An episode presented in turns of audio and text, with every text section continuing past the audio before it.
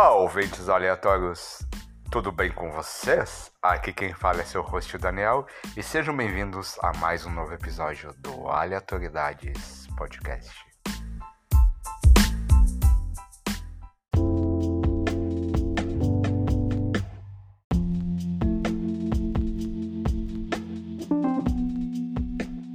Hoje recebemos aqui a dupla de sexólogos Érica Pedrada e Roberto Cláudio e a nossa convidada especial, Aline Ramos, para falar sobre sexologia, parte 2.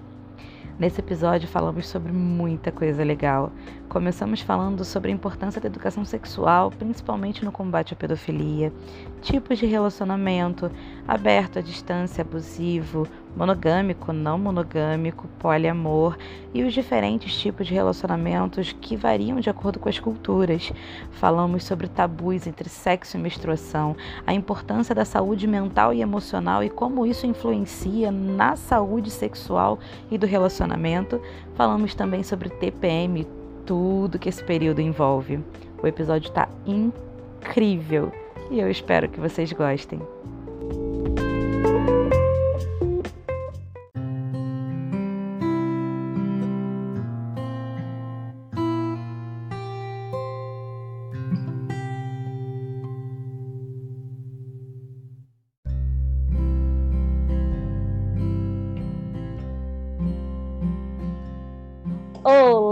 Ouvintes aleatórios, tudo bem? Bom dia, boa tarde, boa noite, como vocês estão? Hoje nós estamos aqui para dar continuidade a um episódio que fez um super, ultra, mega power sucesso com vocês, que vocês pediram continuação, vocês pediram a parte 2 e hoje a gente está aqui para gravar Sexologia, parte 2, com o meu trio maravilhoso de dois sexólogos e uma mega ultra power simpatizante, a minha Galine. Eu vou deixar eles se apresentarem novamente para vocês e a gente já vai começar aqui o nosso debate, nosso bate-papo. Oi, gente. Eu aqui, Aline Ramos, mais uma vez, do Rio de Janeiro, participando aqui quase de de agregada à família depois do Aleatoriedade Podcast. É um prazer estar aqui mais uma vez. Olá, sou Érica Pedrada, do Rio de Janeiro também, sexóloga e terapeuta sexual. Estamos aqui para esclarecer algumas dúvidas de vocês. Olá, ouvintes.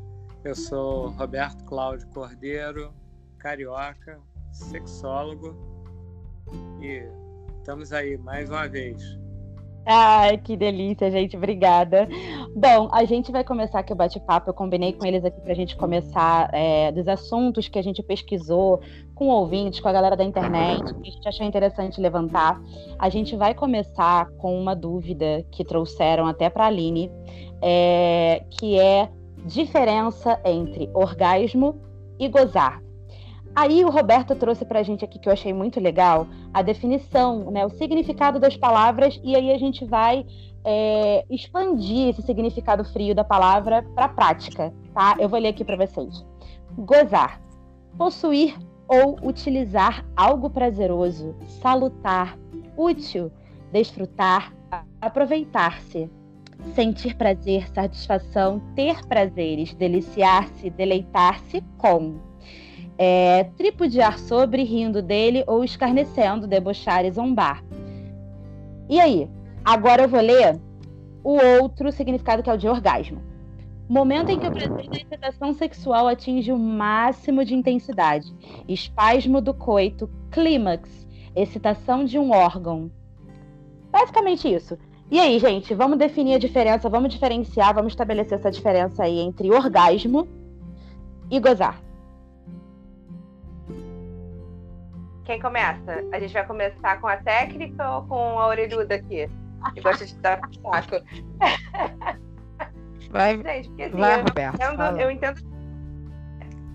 Deixa, é. vou deixar, vou deixar a Aline começar dessa vez, porque ela trouxe. Deixa eu deixar minha, minha posição aqui, já e depois a gente com a técnica. É, eu entendo de uma forma muito simples, né? É, onde é, é, o gozar seria aproveitar, né?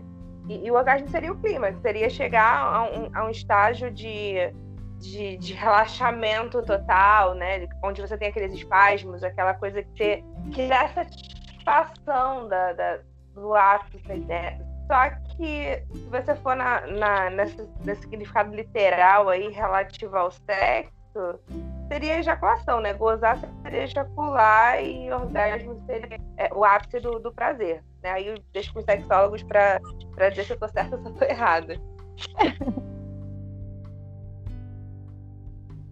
Bom, eu costumo dizer que a palavra gozar é uma linguagem coloquial até mesmo na relação sexual. Por quê? Porque nós temos uma, uma definição de orgasmo. Orgasmo que é geralmente e está relativamente falado é relacionado ao ato sexual. Então, acho que a diferença plena, eu acho que é questão de semântica de palavra mesmo, porque a maioria usa o verbo gozar e esquece que você está gozando de férias, você está gozando de prazer ao estar viajando, você está gozando um alimento, entendeu? E aí leva para o ato sexual. É diferente do orgasmo. Nós temos a gíria, ah, estou tendo orgasmos múltiplos, que significa justamente você relacionar esse momento de prazer ao ato sexual. Então, é, é uma questão semântica mesmo. E todos levam ao orgasmo, tanto gozar quanto o próprio orgasmo. eu não consigo ver essa diferença. Eu acho mais a questão da semântica mesmo, entendeu? É, eu concordo com, com a Érica nesse, nesse quesito também. E, assim, gozar é uma coisa na linguagem popular até uma coisa muito usada e, e tem dois significados, né? Sim. Pode ter o significado de aproveitar né? e o significado realmente de chegar ao orgasmo como está na, na própria definição aí, mas é, são, são né? termos, é, são, são coisas assim, a gente se usar de uma linguagem técnica, provavelmente a gente vai usar orgasmo. Né?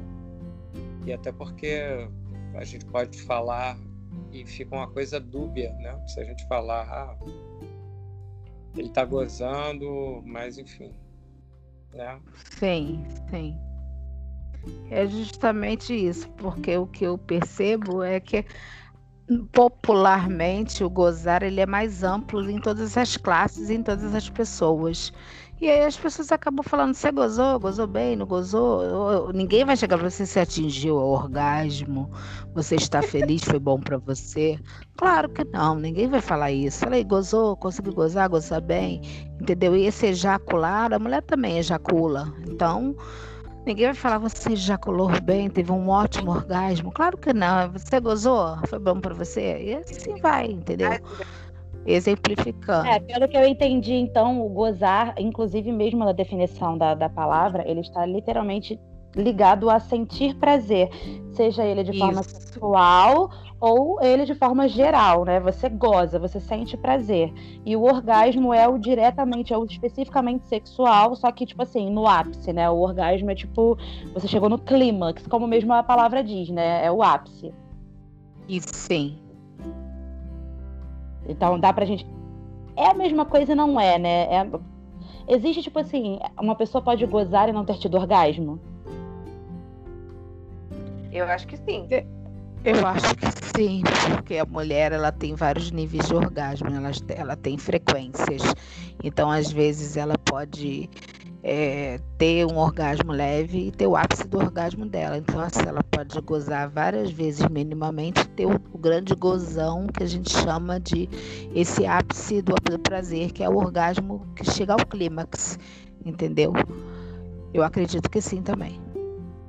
Eu acho que isso fica mais claro no homem, porque o Roberto aí pode falar melhor do que eu, claro que ele sente, mas é, você repara que, por exemplo, no homem, no, no, momento que o homem ejacula, nem sempre ele tem aquele, aquele hábito. Ele tá ali, beleza, relaxou e acabou. Mas às vezes vem de uma forma intensa, né? Que tem a coisa do espasmo, que tem a coisa que você fala, nossa, esse foi, esse foi bom, esse foi intenso. Tá, né? Então... E, e aí eu acho que é mais fácil de de diferenciar a ejaculação do orgasmo, entendeu? Então, se a gente for tentar traçar assim, uma explicação simples, né, tipo um, um vocabulário simples, é, a diferença entre um e outro está na intensidade. Sim, sim. Né? Tipo aquele sim. que você fala assim, uou, fiquei sem sentir minhas pernas, ou tô dormente. Esse aí a gente pode considerar o orgasmo. E aquele que a gente meio que finaliza, né? Tem aquele prazer e tal, não necessariamente é um orgasmo, mas é o gozar, que é o prazer. É, de forma, de forma técnica mesmo, porque a sensação ela vai variando de acordo com a estimulação, com o estímulo recebido. Concordo com você. E, viu? Consegui entender. então, gente, aproveitando esse assunto, eu tenho uma dúvida que eu vi que na internet é super também perguntado, que e eu também já vi mais ou menos que não existe uma resposta muito concreta, mas eu quero, como somos um grupo, quero aqui uma, uma opinião de cada um existe, é mito ou não é? Existe ou não existe o famoso ponto G? Existe. Existe sim, e a mulher tem que primeiro, eu geralmente oriento a mulher se conhecer e se achar, achar esse ponto G através da, do, da exploração do próprio corpo, que comumente a gente chama de masturbação, para poder ensinar o seu companheiro, porque se essa mulher tem um companheiro fixo, esse sexo vai se adequando. Então ela vai orientando o companheiro a chegar a esse ápice.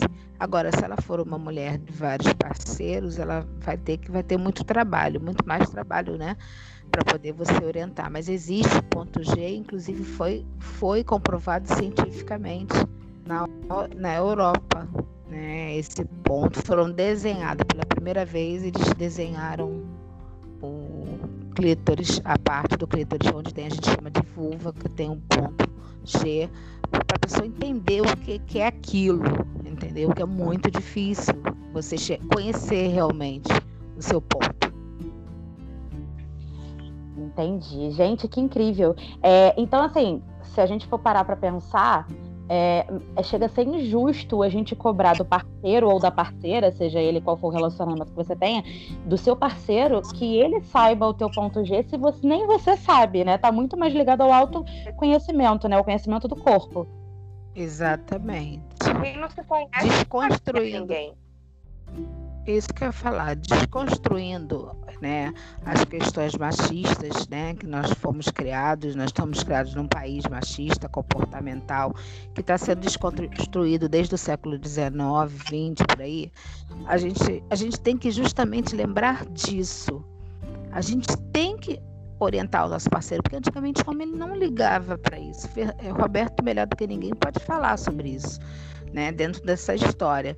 Mas assim, hoje em dia o homem se preocupa com isso. Antigamente não, ele só via o próprio prazer, o próprio orgasmo dele. Então a mulher era apenas usada como material de reprodução ou as prostitutas daquela época que também não podiam ter prazer, tinham que oferecer o prazer dos anos, de umas décadas para cá, ou, então de, de, de, século XX, século XXI para cá, vamos dizer assim, passou a ser diferente. A mulher começou a ter o empoderamento, a questão do feminismo e a questão de conhecer o próprio corpo e, se, e falar mais sobre esses assuntos, que é muito importante. Então você tem que falar para o seu parceiro sim, ou para sua parceira sim, aonde você sente prazer. Ai, gente, que incrível, porque a gente tem, é, eu vejo muito, né? Eu acompanho conteúdo, a gente vê sempre essa cobrança, né? Porque a gente fala, é, foi o que a Erika falou, historicamente a gente tem aí uma explicação do por, de, de, desse mistério em cima do ponto G, porque o prazer feminino não era importante. Então, se, se você não se importa com isso, você não pesquisa, você não procura, você nem sabe que existe, né? Então, se tornou agora que, né, as coisas mudaram, que a gente está aí tendo essa. As mulheres estão se tocando, estão se conhecendo antigamente, eu estava até conversando isso com a Aline, é, o se tocar, é, a mulher se tocar, a gente falou isso também, né, antes, é, era algo proibido, né? A mulher não se tocava. Então, com, é, com essa, essa mudança toda nesse quadro, a gente veio descobrir aí que a mulher tem um ponto G, que tem ponto de sensibilidade maior, mas também tem uma outra vertente, né? Que ao mesmo tempo que a gente descobre que a mulher tem o ponto G, que é o prazer da mulher importa e tal, tem também aí, a gente ouve uma pressão absurda em cima do parceiro de que ele saiba exatamente onde é um ponto G. Se o cara não sabe onde é. E eu falo, cara, mas é a, o parceiro é a parceira, seja ele quem for. É, se ele não sabe, se ela não sabe onde é o ponto G do, do parceiro, meu Deus, que absurdo, ele é ruim de cama. E isso é injusto, né? Cara, mas olha Sim. só, isso também é muito relativo. Não dá para cobrar isso do cara, porque isso eu sei que o Roberto, por exemplo, não acredita no ponto G. A gente já conversou sobre isso. Ele tem uma opinião diferente. Mas eu, eu posso dizer. É, que você não acredita, não. Você fala, uma vez você falou para mim que era mito, né? Que existiam eu... múltiplos pontos. Eu vou explicar. É tu. eu vou explicar, você vai entender o que eu tô falando. É porque ele não é um ponto fixo em cada, em cada local, em cada pessoa, né? Tipo, não é essa coisa do desenho de ah, tem que ser especificamente nesse lugar. Eu digo para você, por mim, que eu tenho mais de um. Ah, eu ia me levam da mesma maneira. Se é um local específico. É, não existe. Não existe uma coisa que, como a Erika colocou aí, do desenho e tal.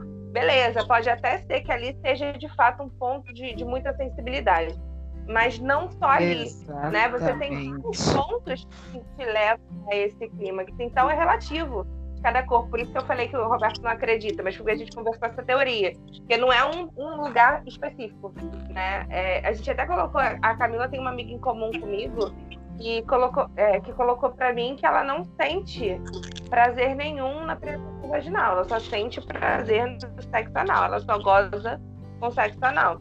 É aonde ah. toca no ponto que leva ela ao clima, entendeu? Então, assim, isso é muito relativo, né? Não é um ponto específico. E tem gente que tem a, a, o agraciamento, digamos assim, de ter mais de um que funciona simultaneamente ali. E aí você tem o orgasmo clitoriano e o vaginal ao mesmo tempo, que, são orgasmos mais intensos, né? Sim, sim, sim deixa... exatamente. Deixa, deixa, deixa eu me, me explicar aqui, porque senão eu vou ficar agora com, com essa fama de ser incrédulo do ponto G. Não posso. Bem, Então, o ponto G é conhecido no meio científico como ponto de Grafenberg, por isso que é o nome é ponto G. Por causa de Grafenberg, foi um dos, dos estudiosos que começaram a perseguir as terminações nervosas que existiam no entorno do clitóris. O ponto G ele foi largamente descrito é, na década de 60 por um pesquisador e anatomista brasileiro, do qual eu também faço parte da escola, que é o professor é, João Afonso Liberato, né, Didio.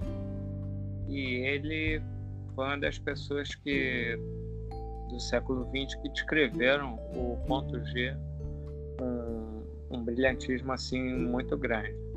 Mas vamos lá. O, em relação às terminações nervosas, elas diferem de, de lugares. Né? Então, por exemplo, tem mulheres que tem um ponto G mais ou menos na média que o pessoal acha aquela quantidade de terminações ali no entorno dos ramos, né, do ramo direito e ramo esquerdo do clitóris, que são partes do clitóris que ficam escondidas e que a pessoa não vê. Tá? Então, os nervos que estão indo para aquela região Aquela região é uma região que tem um aporte sanguíneo muito grande, um aporte nervoso grande. Assim como é interessante também é, falar que o terço, né, um terço da vagina que é mais profundo, não tem sensibilidade. Não tem nenhum uhum. tipo de sensibilidade. Então, inclusive, isso daí é um dos fatores que quando há relações sexuais, é, sejam elas violentas ou demasiadamente é, empolgadas, dependendo do parceiro, pode romper a vagina e abrir uma cavidade entre a vagina e a cavidade pélvica. Isso daí é o rompimento do fórnix posterior, que, e não é uma coisa incomum. E geralmente a mulher não refere dor no rompimento do, do fórnix posterior, justamente porque essa região da vagina não é não é inervada, não tem uma inervação sensitiva né, nessa região. Mas nas outras regiões da vagina, ela, ela tem regiões muito inervadas e culmina em determinados pontos que são inervados. Agora, tem, tem diferenças aí, né? Tem, tem mulheres que, que têm sensibilidades em vários pontos, tem em um, em um único ponto, como um ponto, botão, como é descrito, ponto G, né? Mas não é que eu não acredite no ponto G, não é isso. É a, a, essa parte daí que eu tô falando. Tem vários locais. A diferença quando a, a simpatizante explica e o sexólogo professor de anatomia, né, bebê? Então, assim, vamos cada um Deu aula agora que eu fiquei é. aqui, que queixo caiu no chão. Ah, eu fiquei aqui pensando, refletindo. Geralmente eu tenho, eu tenho várias terminações nervosas. É, ah, mas isso é bom, mas a, a, também é aquele tal negócio, né? Toda a sensibilidade, quando você aumenta é, ou desvia a atenção para um determinado ponto, você também acaba. É, palavra só vem em inglês na minha cabeça, olha que só coisa doida. Você acaba criando né, um, uma atenção maior, não é um aumento de sensibilidade, uma atenção maior para aquela modalidade sensitiva. Então, isso daí também é, outro ponto. Né? Você desensibilizar ou sensibilizar uma região. Aí, como a gente está falando muito dessa, dessa coisa, como falar da, da própria masturbação. E a masturbação feminina, né, é até hoje é muito reprimida. A gente fala de cidade grande aqui e tal, em uma, em uma parte por pessoas que já têm um, um nível né, educacional um pouquinho maior, mas quando a gente chega em outras partes, né, com um nível educacional menor, com um machismo enraizado, como a gente vê por aí, a gente vai ver uma repressão muito grande, a, além da repressão, da própria repressão religiosa, né? que coloca o sexo como uma coisa pecaminosa. Exatamente. Que mentira, gente, pelo amor. é, Camila, deixa eu te fazer uma pergunta. Fale. Camila? Fale. Oi, então. Vamos lá, eu vou aproveitar aqui a explicação maravilhosa do seu Roberto Cláudio Cordeiro. É, então, faz, a, faz a, a, análise aí na sua cabeça, análise mental. Ele falou das partes laterais escondidas, né, do, do clitóris, as partes não visíveis. Entende? Entendem todos por que, que o Rabbit faz tanto sucesso? Eu sei. Ela vai virar garota propaganda. Ela vai. Inclusive, inclusive nós temos o gel, o gel, gel estimulante, temos os sprays e tem também os outros tipos de vibradores, justamente para procurar essas partes sensoriais aí que você explora para poder saber onde é melhor e, o gente, seu orgasmo. Por mais que a gente trate todo um roteiro de por, por, mais que a gente traça aqui um roteiro que a gente vai falar, é muito legal que as coisas aqui elas vão fluindo. Aproveitando esse assunto, eu, a gente está falando de mito aqui, né? Que o ponto G ele existe, se é mito, se não é. é. outra, outra coisa que eu acho muito legal falar é como a gente fala de sexo, a gente fala de liberdade, a gente falou isso da última vez. É, e como a Aline falou agora, de Rabbit é um, é um vibrador, né? É, então, assim, a importância de quebrar esse. que tem muitos, muitos, tá, gente? Eu falo isso por experiência de amigas que já me contaram, por experiência que já passei, de, de, de homens que se sentem intimidados com o uso de vibradores, de acessórios como, como vibrador, na hora do sexo, como se estivesse competindo com eles. Por favor, vamos expandir esse assunto, vamos, vamos falar, vamos quebrar mito, vamos. Vamos sair da caixinha. Roberto, Bom. você é o homem da galera. Fala aí. Ah, vocês querem que eu fale, que eu comente? Sim. Então, é, em relação a isso, o, o homem, de uma maneira geral, ele tem muito aquela questão do falo. Então, pênis. Então, ele concentra muito, ou concentra muita energia dele em cima do pênis. E isso daí é uma coisa ruim, porque, por exemplo, o sexo, numa concepção bem machista, ela, ele é, é o, o, homem chegar e. Pau na pepeca. Vai ser pau na pepeca cheio de e gozou. Pô, vambora. Né, pau na pepeca, gozou.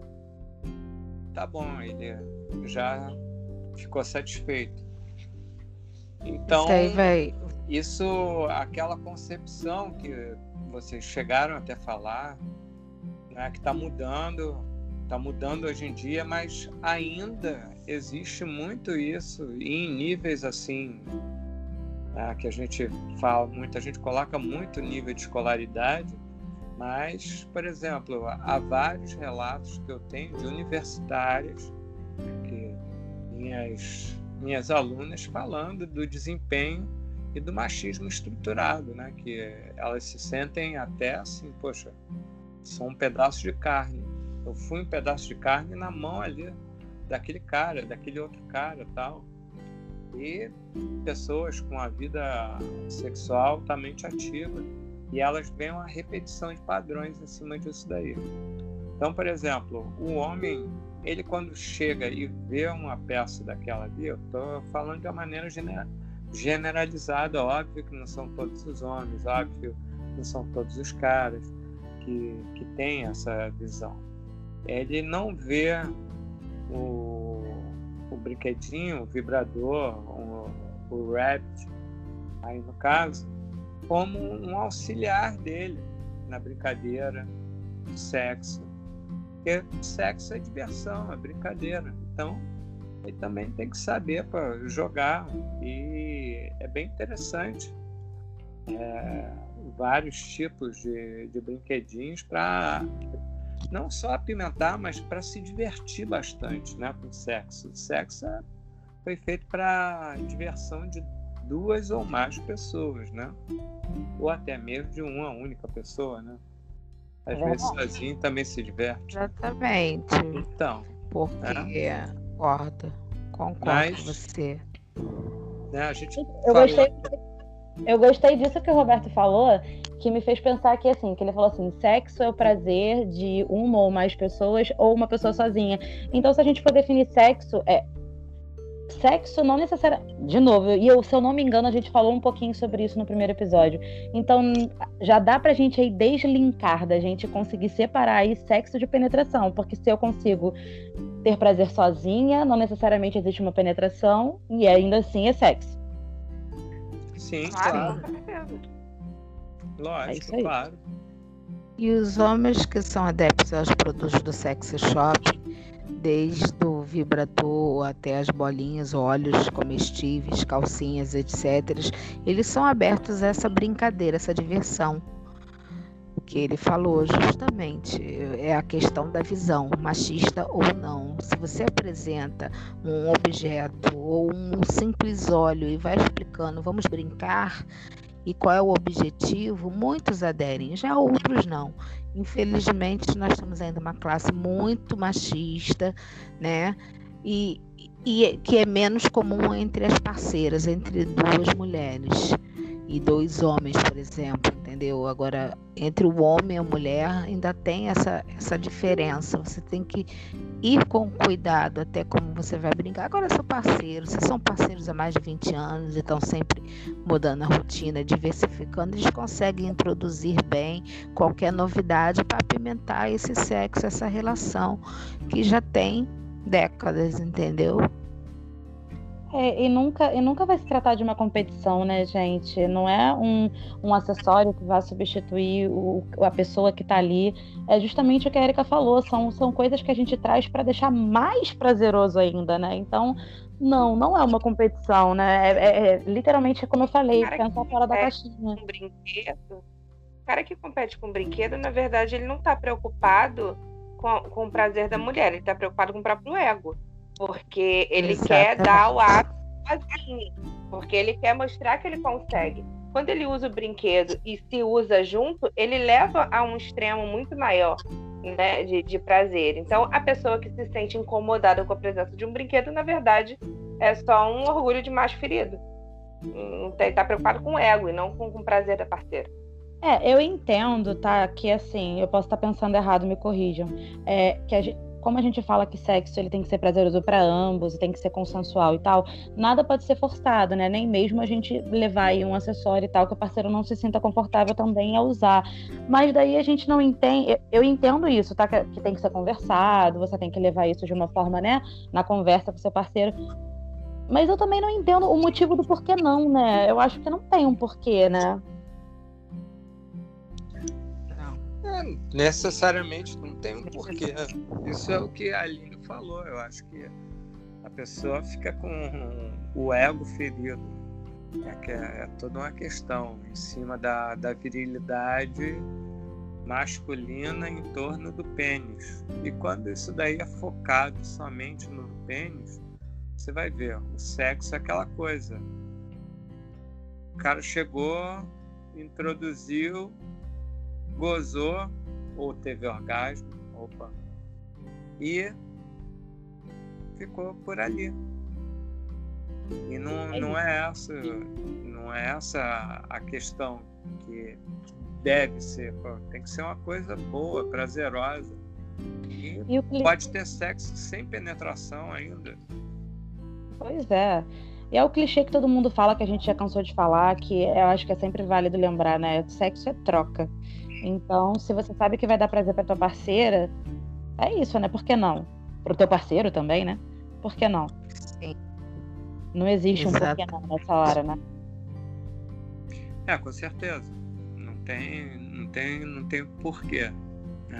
Às vezes, às vezes uma pessoa talvez não se sinta bem porque também tem outras coisas aí relacionadas e a gente não pode deixar de falar isso também que são os, alguns dogmas religiosos. Então, às vezes, não é só a questão do ego.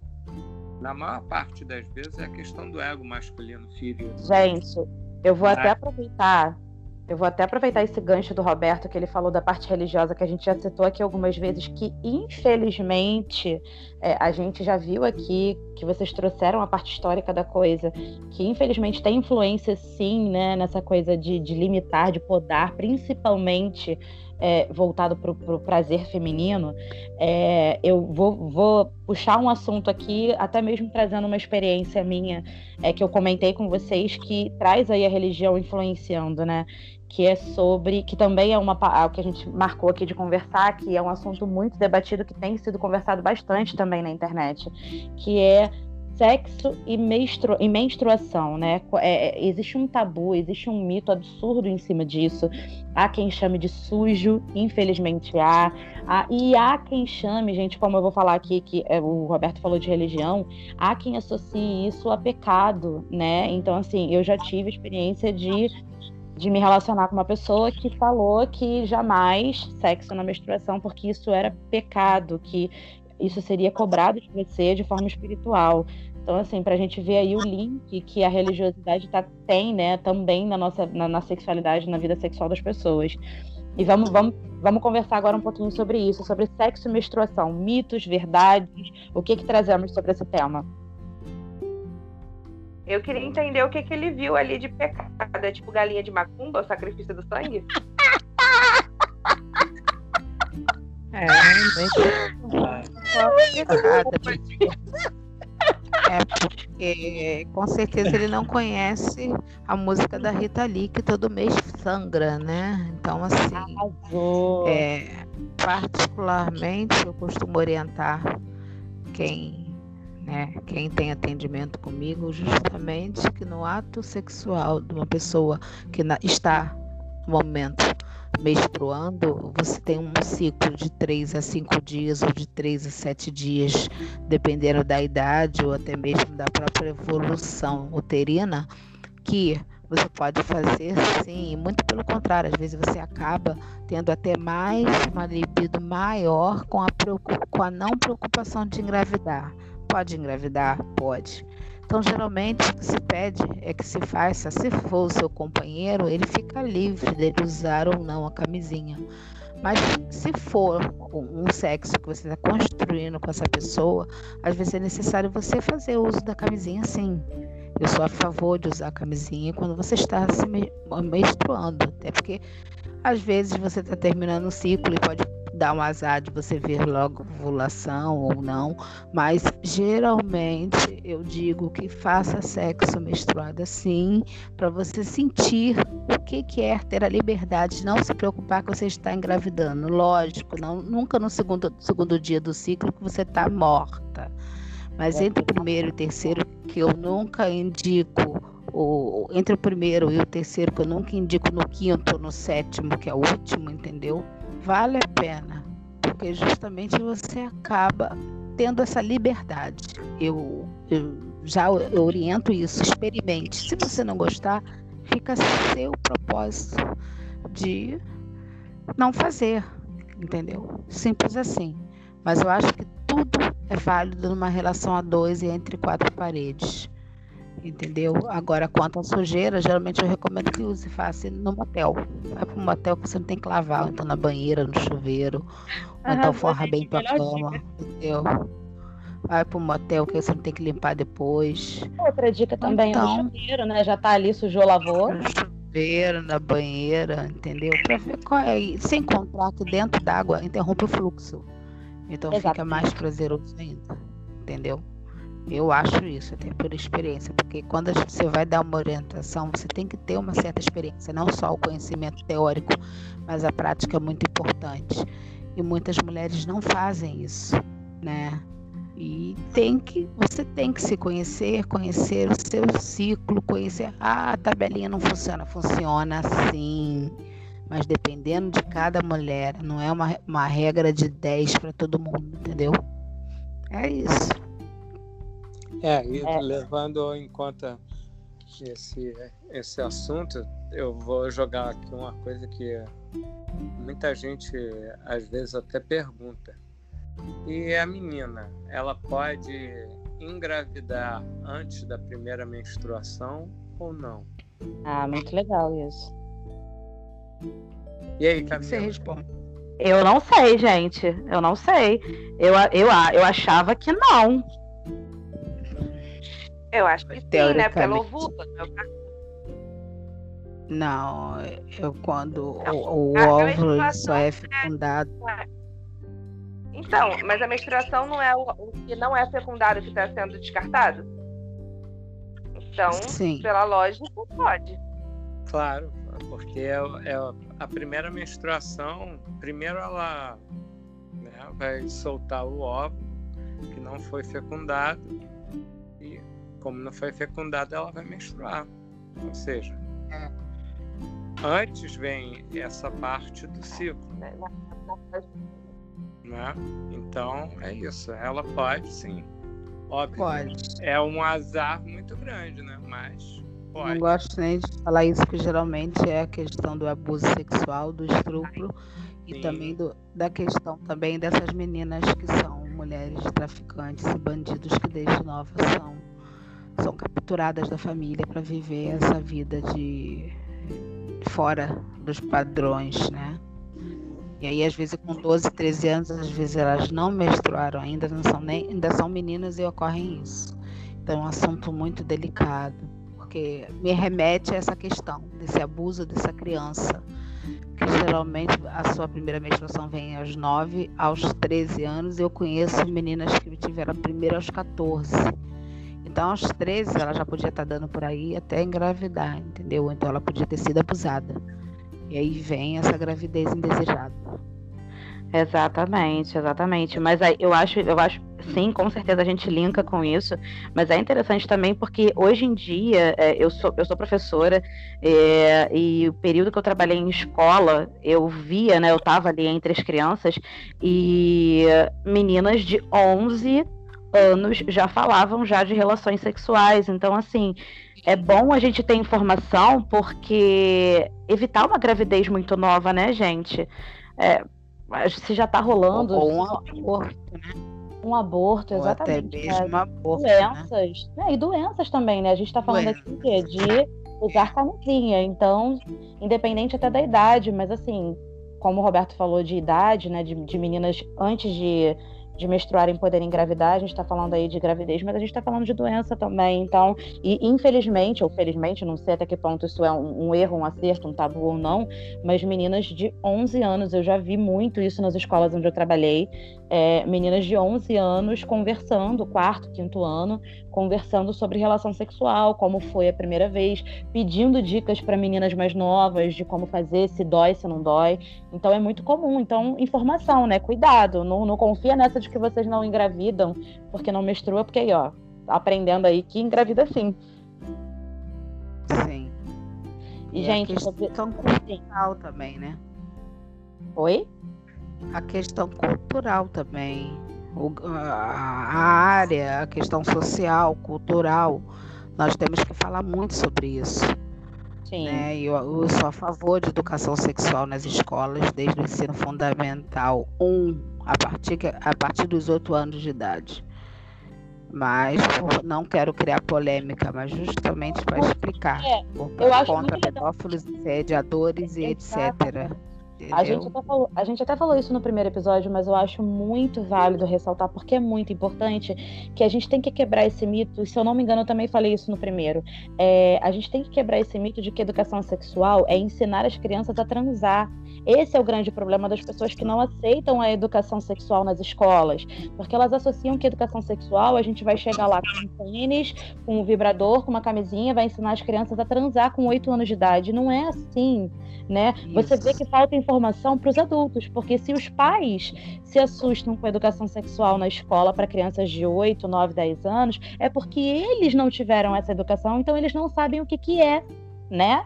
Então a gente tem que quebrar isso aí. A educação sexual é justamente você preparar a criança para entender o que é o sexo, o que é ela saber identificar, por exemplo, um abuso, né? Uhum, exatamente. É isso, então é, é, super válido falar sobre isso, mesmo que já tenha sido falado, isso é muito importante. Eu também acho. É um que... lembrete. Exatamente. Eu acho muito válido, sim, a educação sexual nas escolas, até porque, vamos, vamos falar assim de forma prática, eu estou trazendo aqui uma experiência como professora, a Aline também é, eu não sei se ela já, já viu isso, mas de fato, né, aonde eu trabalhei, meninas super novinhas, 10, 11 anos, já falando sobre sexo e suas experiências sexuais. Então, assim, se a realidade é essa, vamos trabalhar com a realidade, vamos orientar para que não venha aí uma gravidez precoce, para que não venha aí uma, uma criança com, com HIV, com uma doença sexualmente transmissível. Vamos trabalhar com a realidade e fazer com que essa realidade fique mais segura, né? Fique melhor. É exatamente ah. isso. É super importante você poder educar.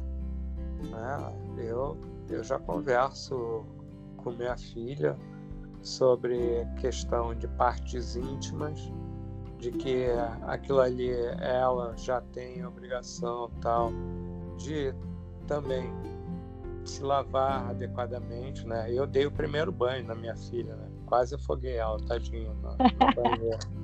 mas, mas dei o primeiro banho. E, e eu converso sobre isso.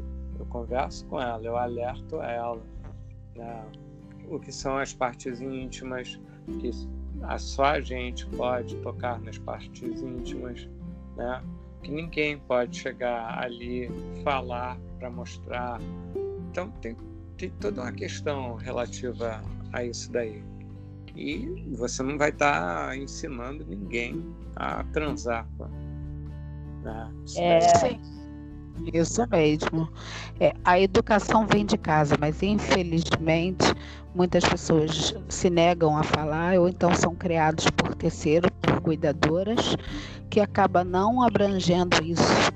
E aí o adulto está ali tocando naquela criança que já pode tomar banho sozinha. Eu acho é, que sexo abrange educação sexual e abrange a puberdade, abrange a adolescência e por aí vai, né? E aí é o cuidado mesmo, é o cuidar e o alerta. É, você fazer uma analogia aqui simples de como isso seria importante. Vamos lá, você tem aí uma menina de 9 anos que está sendo abusada, está sendo tocada. É, e aí ela chega numa aula de educação sexual na escola e ela nunca teve esse tipo de conversa com os pais, tá? Vamos pegar aí aqueles pais bem tradicionais, daquela educação bem antiga, que não se toca nesse assunto, né? E aí você, ela chega na escola e aí ela tem uma aula de educação sexual e aí ela vê que o que está acontecendo com ela, com o tio, com o padrasto, com, com, com o vizinho, está sendo falado ali naquela aula. E aí ela vai tirar aquela dúvida, ela vai falar com aquela professora, com aquele professor, ou ela vai começar a entender que aquilo é errado. Logo, aqui, aquela aula, aquele momento, vai ser o, o despertar dela para ela pedir ajuda, para ela sinalizar que aquilo está errado. Né? Olha como isso é importante. Exatamente, concordo. É muito importante. Nossa, como é. Sim, então, sim. gente, os pais, pais de meninas têm que realmente, de meninos também, tem que sempre Óbvio. alertar. Exatamente.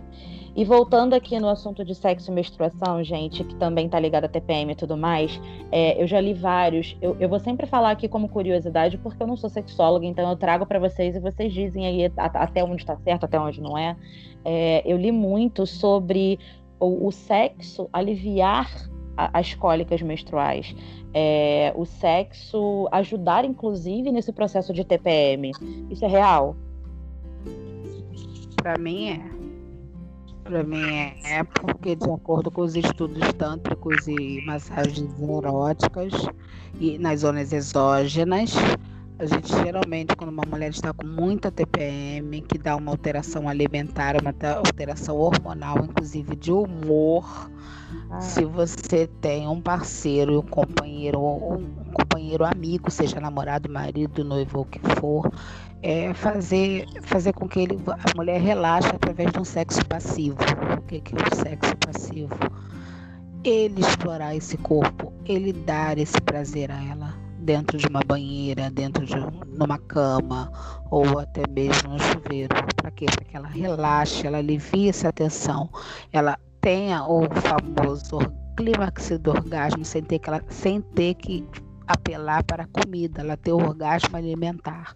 É muito comum na TPM a mulher ter orgasmos alimentares com chocolate, sorvete, doce. Por quê? Porque justamente libera todo, todo, toda a energia dessas terminações que, que causam um orgasmo. Então acaba sendo um orgasmo alimentar. Então ele pode ser substituído isso no sexo ou até mesmo na própria masturbação. Mas é lógico que ela passivamente sendo tocada, ela fica mais relaxada. E que infelizmente tem homens que não entendem isso, não sei porquê.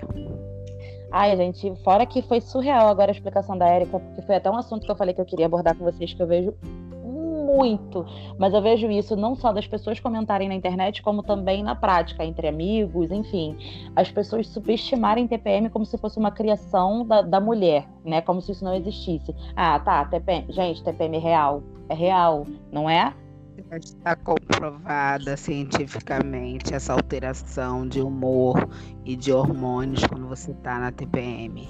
Então, o sexo ajuda, tudo que você puder fazer para relaxar ajuda.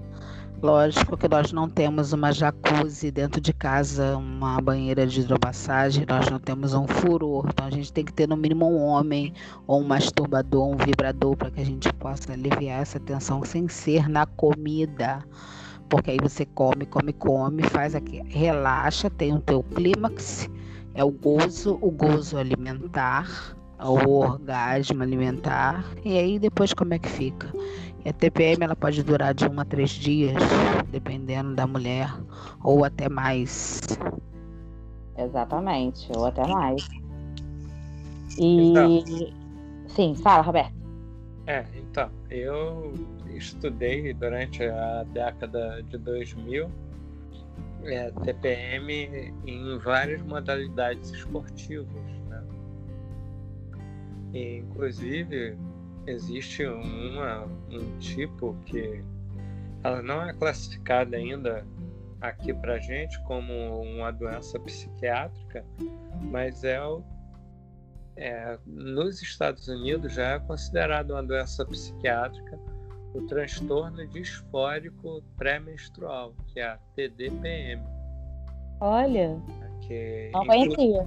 Inclusive é uma é um o diagnóstico pode ser até é, por exemplo se uma mulher é, matar alguém durante uma crise de TDPM pode ser atenuante de pena nossa. É.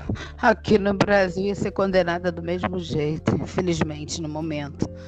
Porque isso é um estudo bem profundo. Concordo com você, Roberto.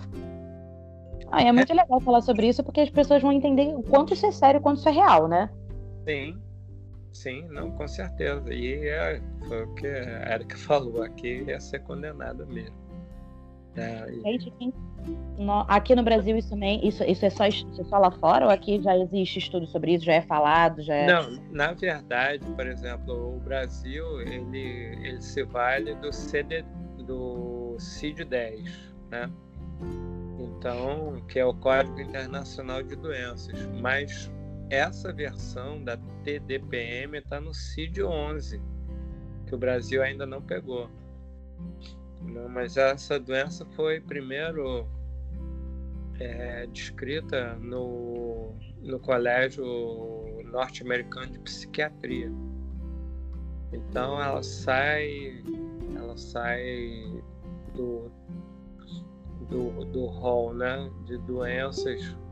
É, eu ia perguntar isso agora. É considerada uma doença?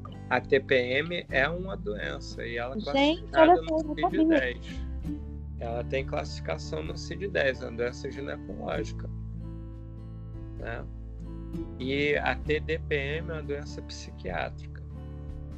Né? Eu, se não me engano, é TDPM, TPM, né, que é STPM, Síndrome de Tensão Pré-Menstrual, eu acho que é 43 alguma coisa. tem o um código eu, da, da doença. E aí, aí no caso, para países que estudam, que, que já consideram esse estudo, você tendo os sintomas, eles te indicam para um, um psiquiatra, você é diagnosticado e existe tratamento? E é só naquele período da TPM?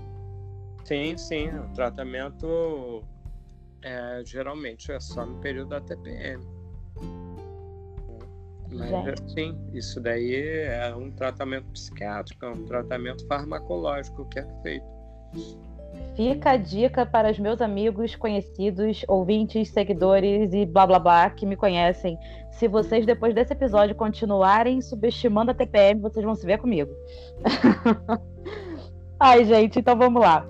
Vamos continuar aqui os assuntos. Agora, eu vou perguntar. Tá uma dúvida aqui, Camilinha, você mudar de assunto.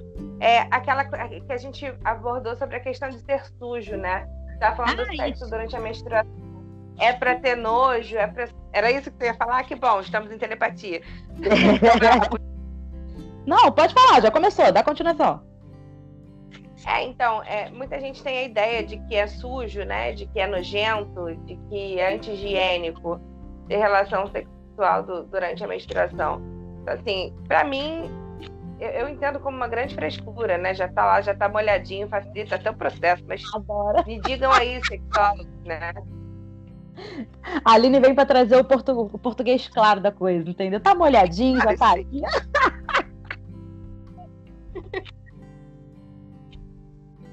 Eu não acho, eu acho, eu não acho sujo e eu tento mostrar para as pessoas que o que você está liberando é apenas um óvulo que você não usou. Agora é claro, tem pessoas que têm fobia de sangue é, e tem muito homens ou parceiras que ao olhar a genitália suja de sangue, realmente primeiro que não vai, ó, sexo oral às vezes não rola, é só mais a penetração mesmo. É. Mas você tem que tirar esse tabu que você que aquilo é uma coisa normal, que aquilo dá nojo. Então no ato que você corta o dedo, então também é nojento, porque você cortou o dedo, você chupou o sangue do seu dedo quando você corta com a faca. Exatamente. E, às vezes a pessoa bota o dedo na boca. Então eu tô dando um exemplo. E aí você tem que trabalhar isso. Não, ah, então eu tô menstruada, eu vou sair transando por aí. Não, não é isso. Acho que vai do desejo, da vontade de cada casal, de cada parceiro, de cada mulher. Ela tem que estar tá muito bem preparada para ela mesma não se sentir nojenta quando ela está menstruando. Então, volto a dizer, é uma questão cultural e educacional. Basicamente isso. Então, quanto ao nojo, acompanha essa história toda, essa estrada. É, eu acho assim, nojo, né? Também eu acho até cruel e injusto a gente julgar a pessoa que não consegue, que não se sente à vontade. Mas eu acho válido Sim. também. É porque eu acho que também é muito da gente quebrar. Às vezes é o porquê, que a gente até vai falar sobre isso, né? Que é a filosofia sexual. O porquê, o será o porquê que eu tenho nojo. Será que eu tenho nojo de verdade? Tipo assim, eu já vi pessoas falarem, é, homens, amigos, que eles sentem o que dá, o que dá nervoso neles não é nem ver o sangue, porque, por exemplo, né, dependendo de como você fizer, nem ver. Mas o cheiro, né, que tem um cheiro muito específico, o cheiro da menstruação. É, tem pessoas que não conseguem, mas tem pessoas que são sensíveis a cheiro de forma geral.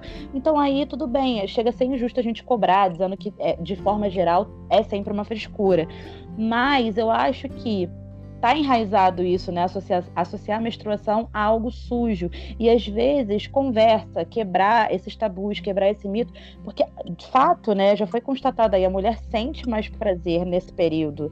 É, se você curte, que, quebra um pouquinho esse, esse, Se você conseguir, por que não, né? É o cheiro, vamos tentar dar um jeito, né? No banho. No banho talvez não dê para sentir o cheiro, né?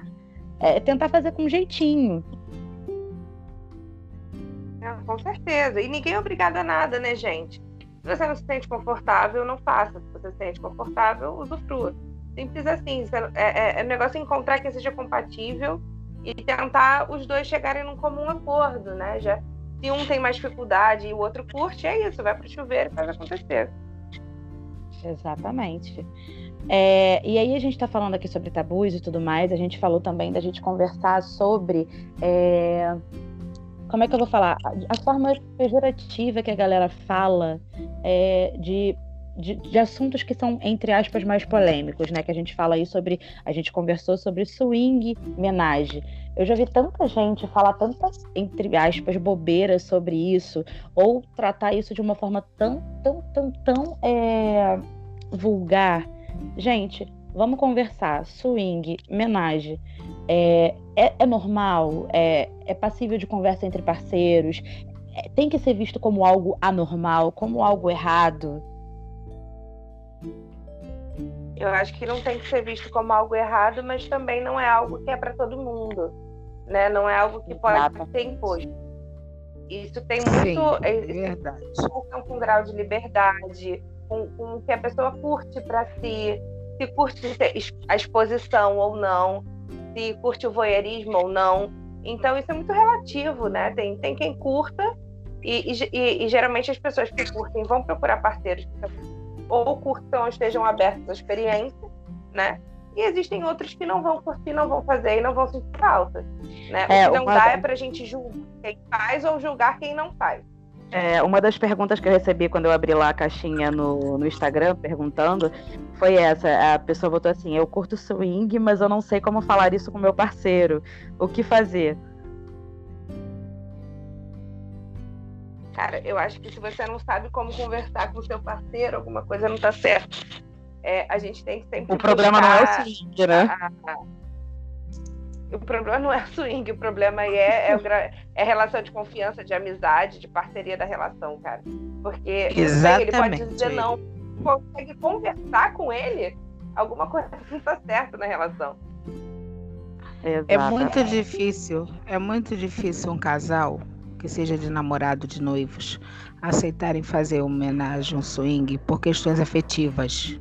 Isso é comum porque aí durante a relação vai rolar um ciúme. Agora, o que é fato, inclusive estatisticamente comprovado, é que os casais que têm um relacionamento estável acima de 10 a 15 anos, que gostam de apimentar e são mais livres, eles às vezes procuram ter um terceiro parceiro ou uma terceira parceira para justamente apimentar essa relação. Então é mais comum quando, por que aí? Porque aí já entra naquela coisa de diversificar o relacionamento, diversificar esse sexo. Então eu costumo dizer que para você fazer homenagem swing é bom você fazer com desconhecidos. Porque se você gosta, você pode sentir ciúme. É fato, é fato. Mas não é sempre, mas não é 100% isso. Então, e uma coisa que eu reparei, os europeus os europeus, principalmente os franceses, eles são muitos abertos à homenagem ao swing. Tem também os suíços, que eu conheci pessoas dessa, dessas áreas, né, dessas cidades, desses locais, que justamente eles são adeptos a isso. É uma coisa comum, é cultural. Eu entro de novo na questão cultural. E aí não vai entrar, pô, minha mulher não vou ver minha mulher com outro homem, então não, não vou ver o meu marido com outro homem, entendeu? O meu marido com outra mulher, Deus que me livre. Então, isso acontece sim. Só que você tem que estar preparada mentalmente ao coraçãozinho que manda para você entrar nessa brincadeira. Nós temos no Rio de Janeiro, em todo o Brasil, casas de swing, que você pode participar, você pode ser voyeur, olhar, como você também pode não concordar e conhecer. Você, você ninguém é obrigado a nada, você faz se você quiser.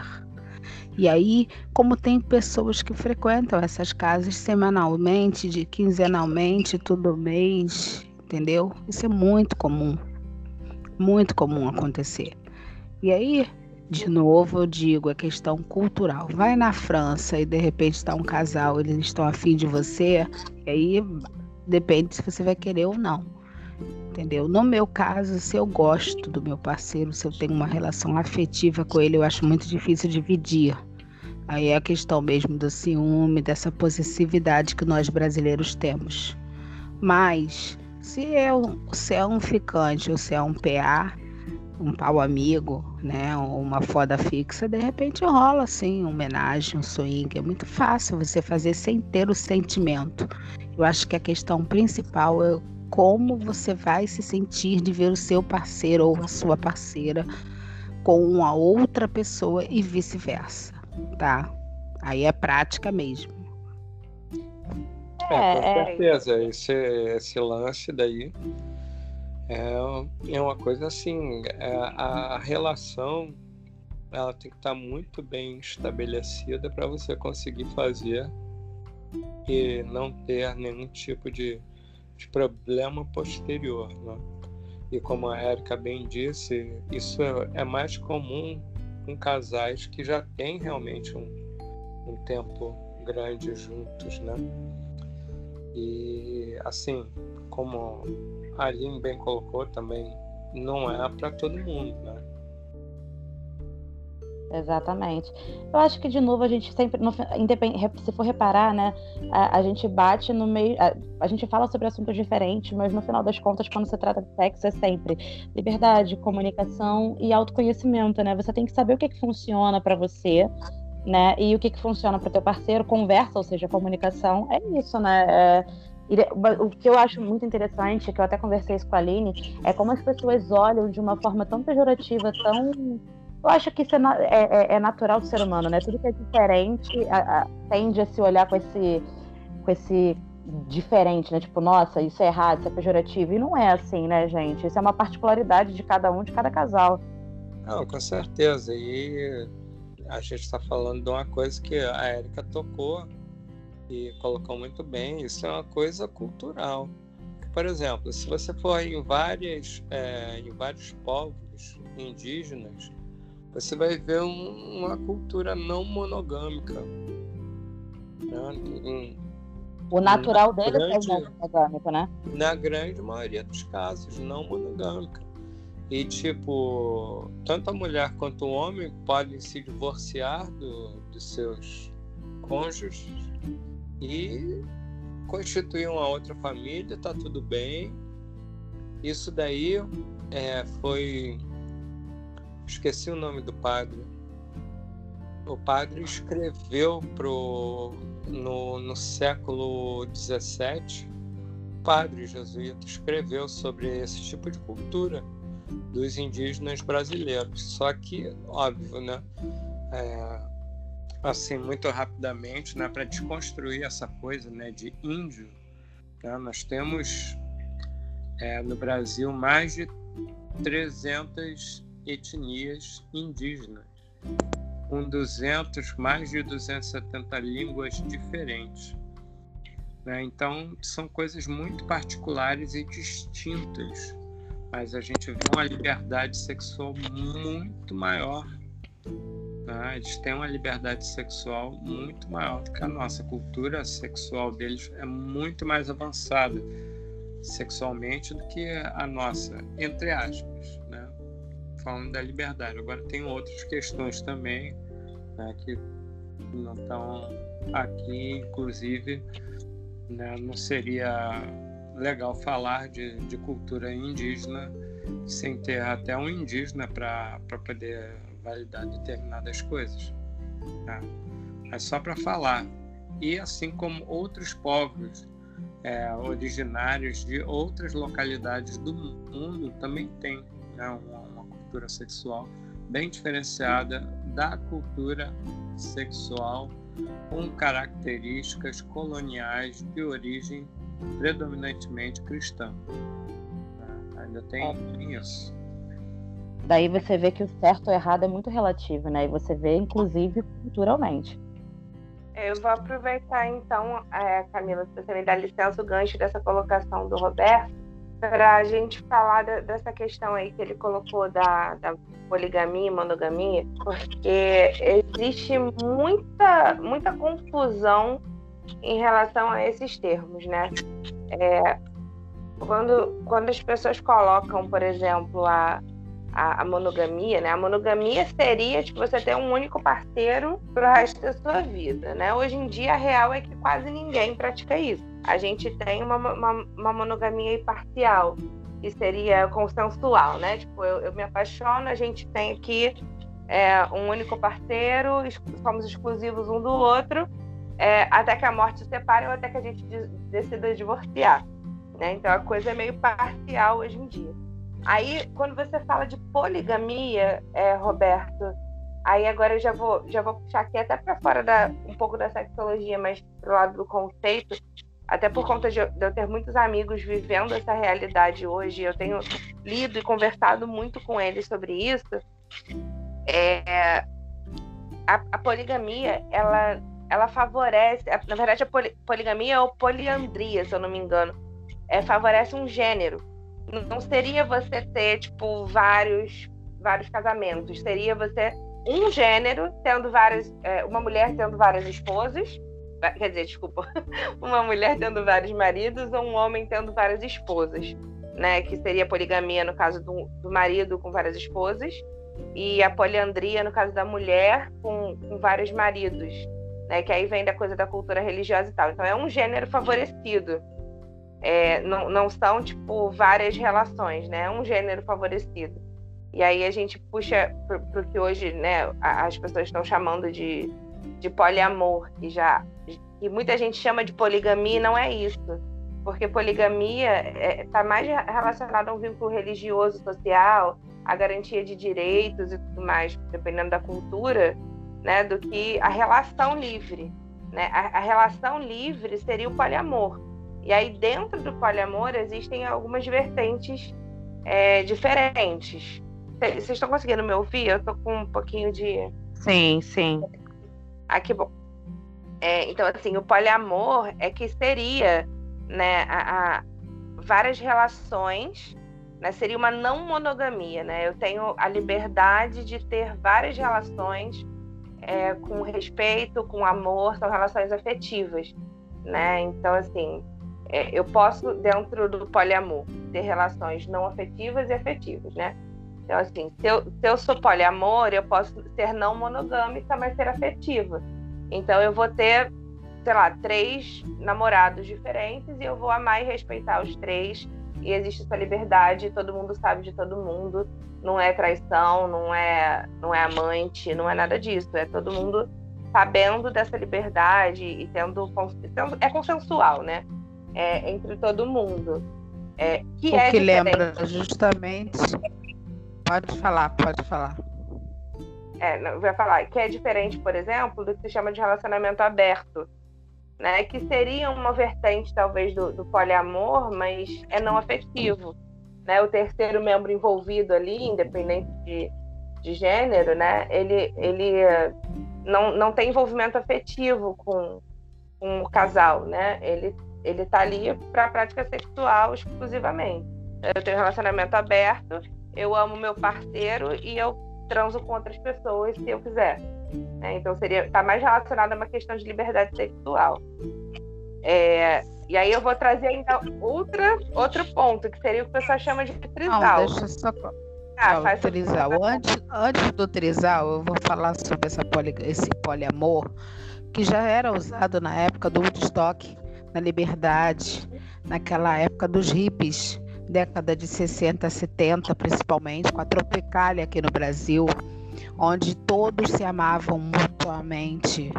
Né? Isso veio, veio com força, né? a Tropicália aqui no Brasil, e foi colocado, só que aí parou e voltou agora, antes de você falar do trisal, que também está sendo uma coisa muito normal, né? E as pessoas não podem esquecer, de novo, tem muita coisa cultural. Eu acho que você tem que se abrir para conhecer novas coisas dentro do que você está sentindo e querendo. Pode continuar, Aline. Fala do trisal aí. É, não, eu ia colocar que, que são coisas diferentes, porque um trisal, polisal, whatever, quantas pessoas estiverem envolvidas, é como, é como um relacionamento comum de um casal, que onde as duas pessoas se amam, é a mesma coisa. É só você pensar que, que todo mundo ama todo mundo. E eles podem ser fiéis e exclusivos em trio. Né? O fato de ser um trisal e eles estarem ali se amando é, não quer dizer que eles não se respeitem.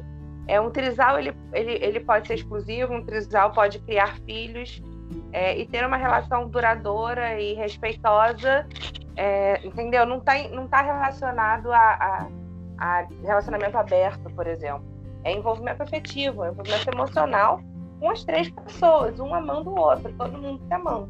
Né? É, é, essas questões acho que precisam ficar muito claras, porque são conceitos que se cruzam e parecem não ser claros, mas eles são.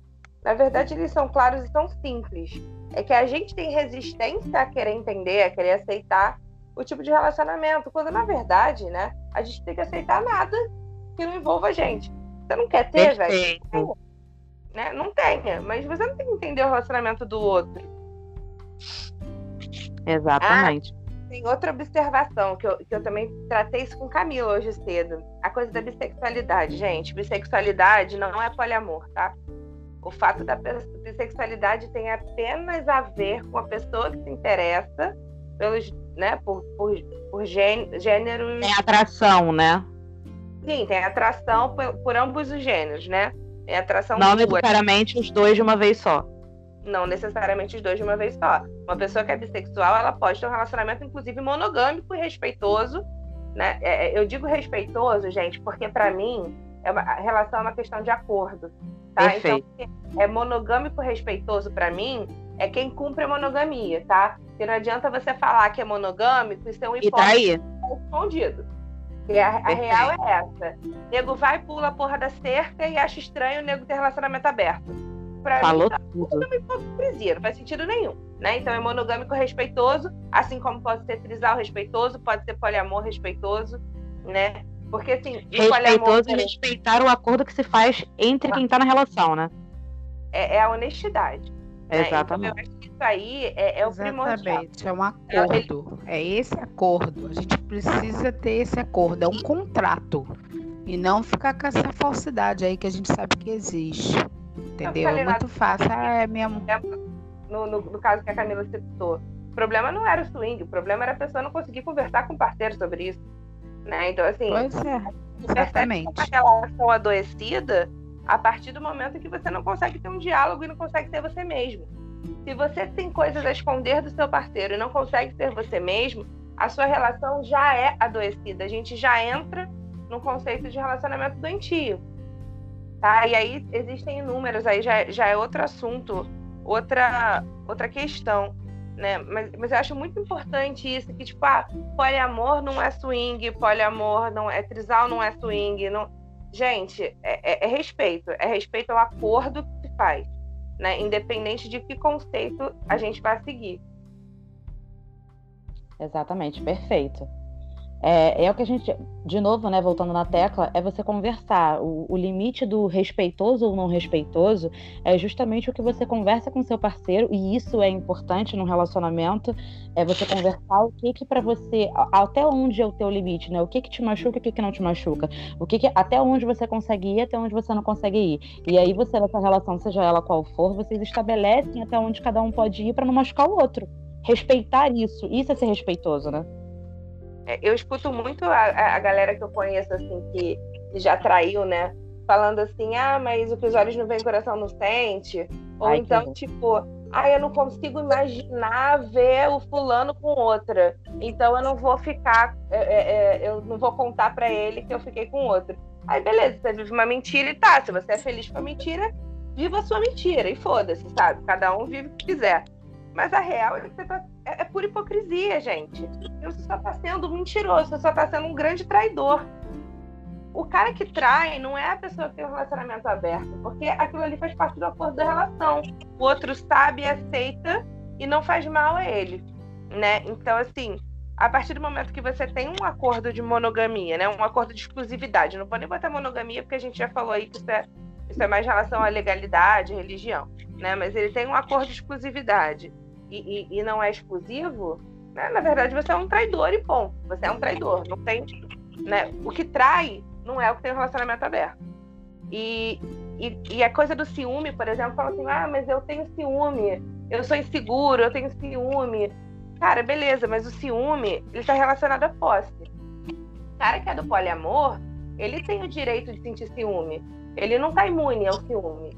Ele não está imune à insegurança. Ele não está imune a talvez se sentir diminuído ou se sentir não tão valorizado quanto a outra relação, sabe? Não, está se sentindo importante. Tudo isso faz parte do processo e é uma coisa que se resolve com diálogo.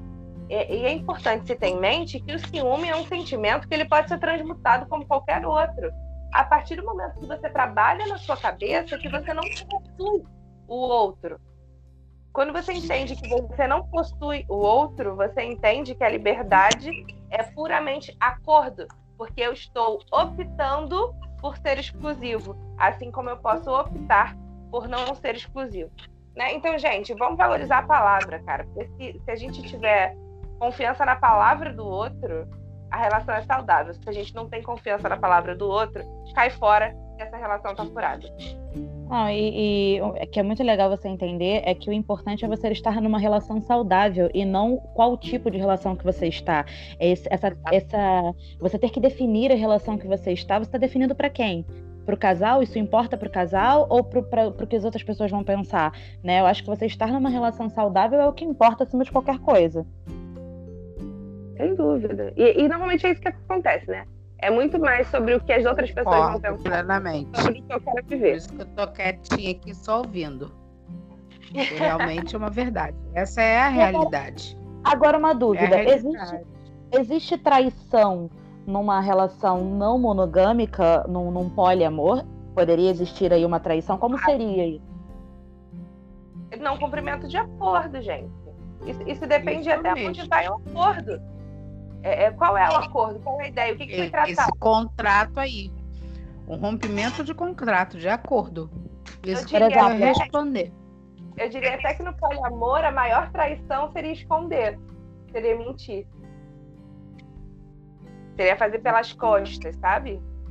Você viver experiências e não compartilhar com seu parceiro. Sim. É, é, não que você tenha que compartilhar detalhe da experiência, tá? É, não, não compartilhar que isso está acontecendo, não compartilhar o fato de que está havendo envolvimento, ou mentir, talvez. Isso, isso seria uma forma de traição no, no poliamor. Que eu, particularmente, acho né, que a traição da, da palavra, a traição da confiança, ela, ela, é muito mais traição do que um momento de, de tesão e, e, e sexo que aconteceu, sabe? Exatamente. É, e também tem muito uma questão de. Tem, tem, gente que. Eu já vi isso, já vi até num programa de televisão é, falarem sobre isso, que a pessoa, determinado tipo de relacionamento aberto, a pessoa não entende como traição ela ter tido atração por alguém. Eles acham até um crime, né, entre aspas, você podar o, o teu parceiro enquanto ser humano de viver uma experiência prazerosa com outra pessoa. Para eles é muito mais uma questão da traição em si, é muito mais uma questão de envolvimento afetivo do que o ato sexual em si, porque eles olham o sexo como literalmente um momento de prazer. Como eles comparam até com, com esporte, com, com. O importante é que o sexo não mude o sentimento entre o casal. Se ele tá né, aquilo, aquilo, o sexo, digamos assim, fora da relação que aconteceu, tá de alguma maneira, é, sei lá, apimentando, tá de alguma maneira não incomodando, né? Porque não necessariamente precisa ser relacionado a fetiches, isso não, tá? Pode ser só relacionado à liberdade. Mas se não está incomodando, se não está mudando o sentimento que um tem pelo outro dentro da relação, o respeito, a verdade, né? Não, não tem problema nenhum. O que não dá é a pessoa se podar, né, para eles, né, dentro do conceito de quem tem relacionamento aberto.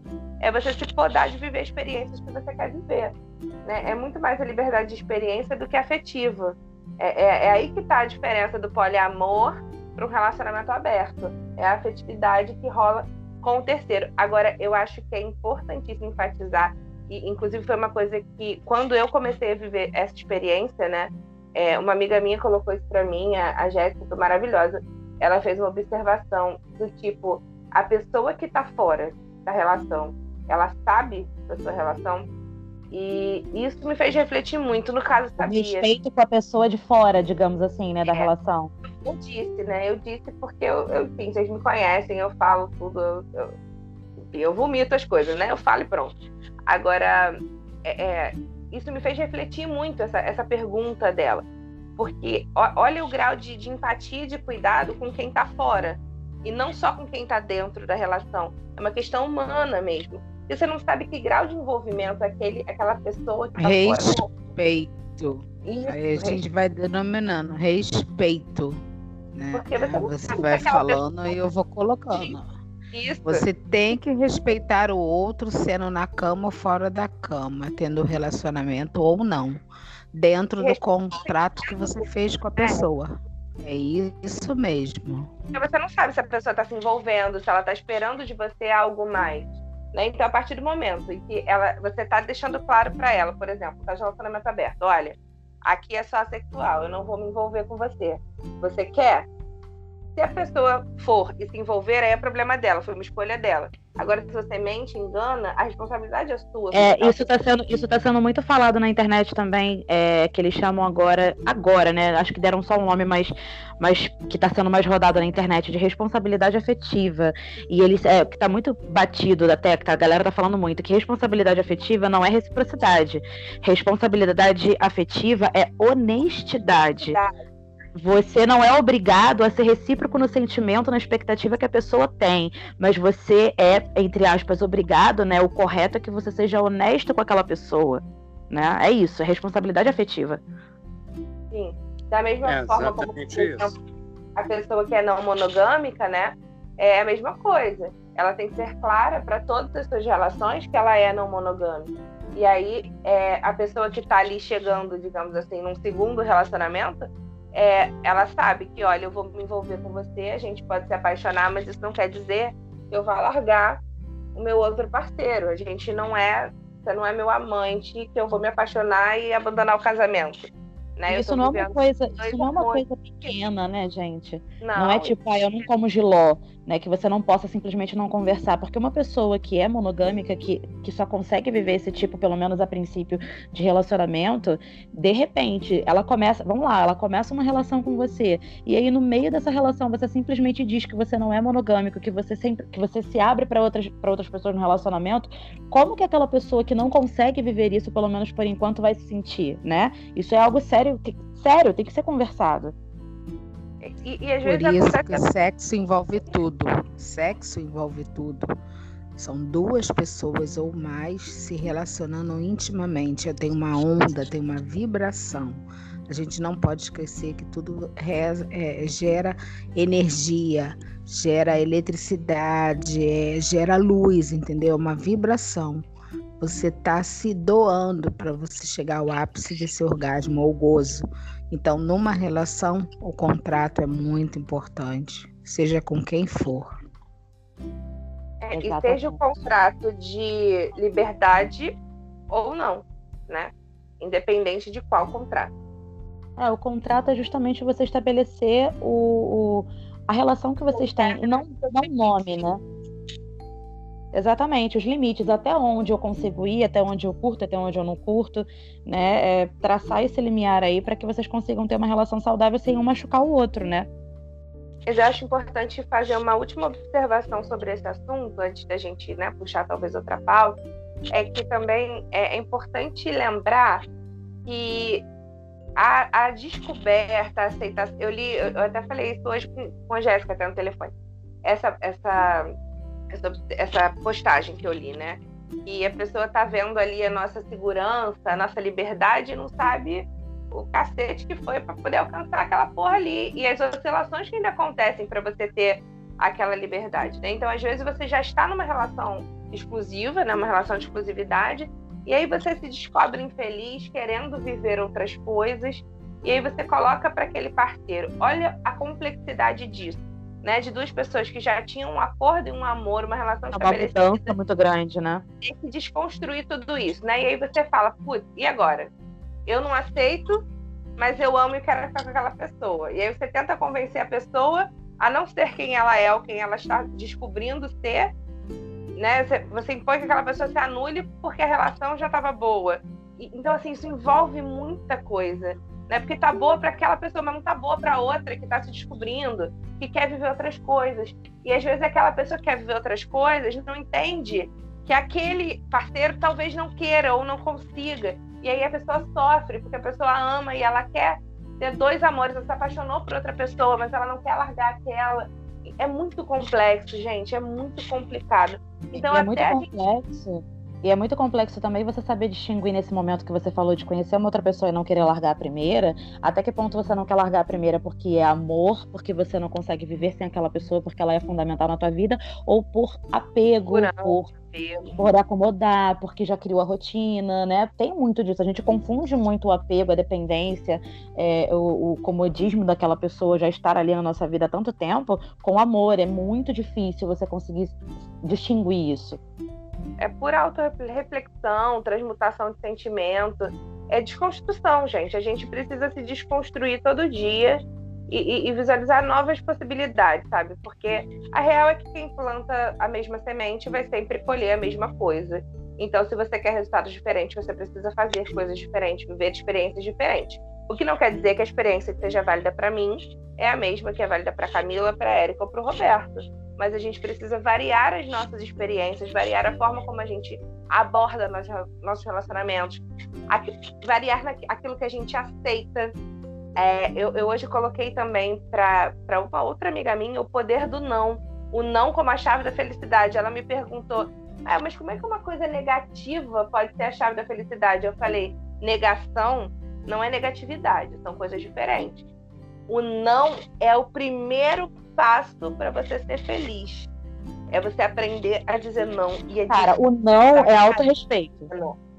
Sim, mas é muito difícil. Muito a gente difícil. tem que justificar o erro do outro. Ah, mas ele só age assim por causa disso. Ela só fez isso por causa de não sei o quê. E você vai tolerando, tolerando e, e se diminuindo e se diminuindo. E aí você entende na sua vida que aquilo ali é tudo que você merece, aquilo ali é tudo que você vai ser e aí você fica com aquela porra daquela relação falida ali, às vezes, pro resto da sua vida. Aí você falou pra ela que não é não, meu corpo, minhas regras.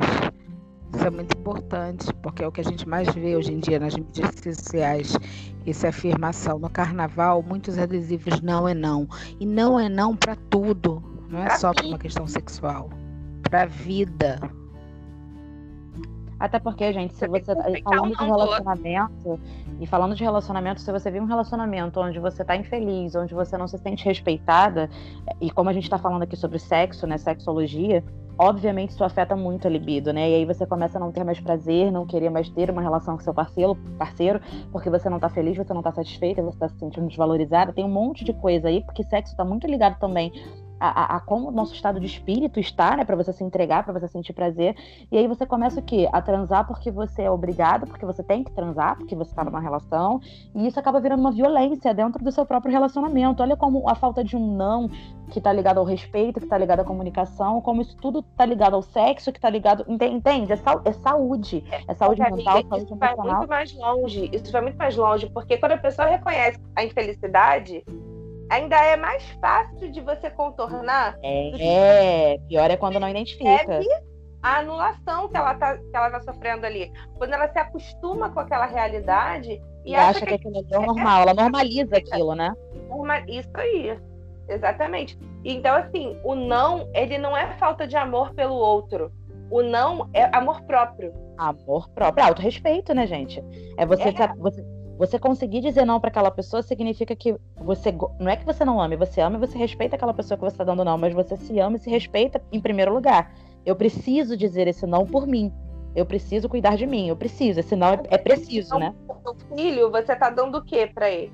Amor e educação, correto? Exatamente. Limite, respeito. E é isso. Numa relação é, com um pai, com uma mãe, com um amigo, com um parceiro não importa qual tipo de relação que você tenha. A gente não tem que justificar a falha do outro ou ficar com peninha pela permissividade do outro, tá? Também é importante. Às vezes você tem, sei lá, uma relação onde, poxa, é, vamos supor aqui, é, minha mãe me ajuda, minha mãe ajuda meu irmão, né? Ah, mas putz, meu irmão explora minha mãe. Uma situação hipotética, né?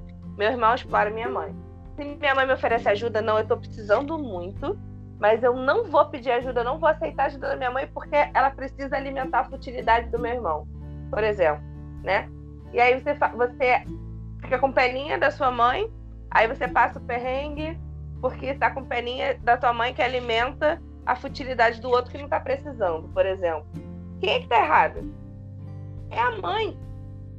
É a mãe que tá indo lá dar a porra do dia é a mãe que aceita ser agredida pelo filho, é, é né, a mãe no caso dessa situação hipotética, tá, gente? Pelo amor de Deus. É, a gente isso, isso, isso, isso, se aplica muito em relacionamentos abusivos, né? Que a, apesar da a gente sempre é, é, importante a gente falar da que a gente permite algumas coisas acontecerem, né? Aí entra o poder do não. A gente precisa é, avaliar que aquilo ali tá errado, que a gente não tá feliz, pra gente sair daquela relação por auto-respeito, por autocuidado, né? Aí a gente até do trabalho, já... quando você recebe mais demanda de trabalho do que sua função, é, é, do, que é, do que é justo da sua função, mais, mais carga de trabalho do que você ganha para fazer. E aí, por causa de uma meta de, de equipe, você vai ficar lá se pudendo até meia-noite, todo mundo foi embora cedo, e você não disse não. E aí você se ferrou sozinho. Putz, mas aí se eu não fizer, todo mundo vai se dar mal. Deixa se dar mal, velho. O, o trabalho era de equipe ou era só teu? Né? Então são essas coisas, o não é para tudo. O não é para todas as relações, sejam de trabalho, seja de amizade, seja de família, seja fraterna, é, de parceria, o que, o que for, né? O não ele é primordial.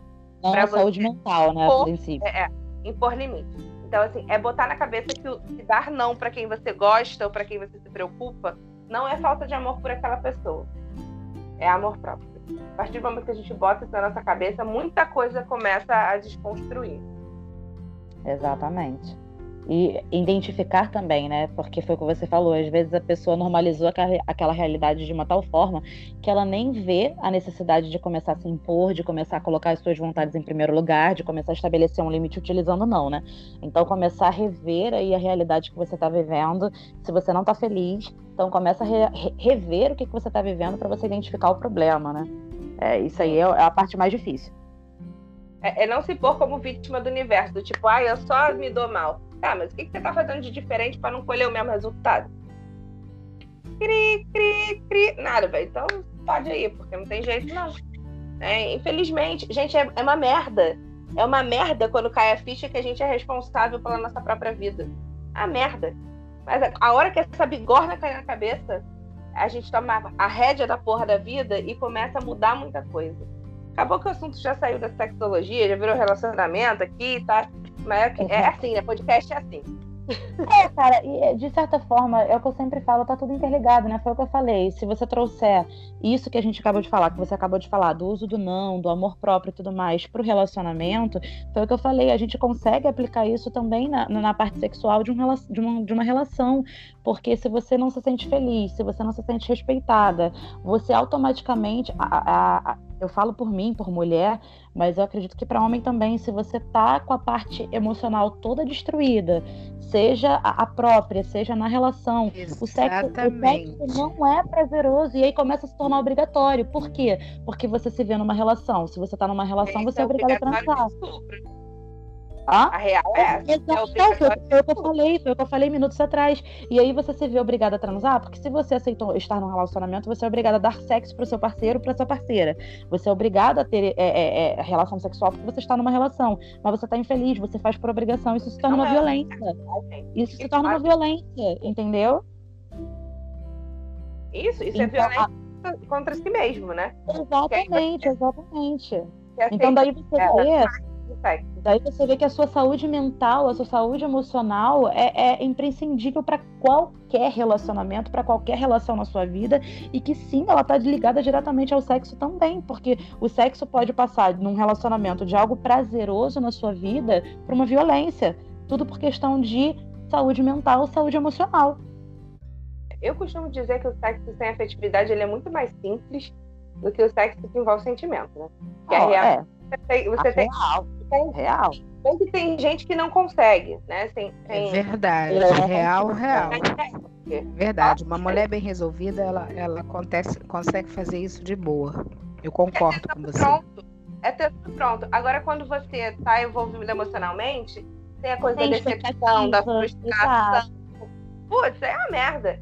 Se não tiver é. não funciona. A não ser aquela galera que gosta de brigar para resolver na cama, né? Aí tudo bem. É Eu é, topo. Se der pra resolver na cama, por que não? Todo mundo termina feliz. Com certeza. Com certeza.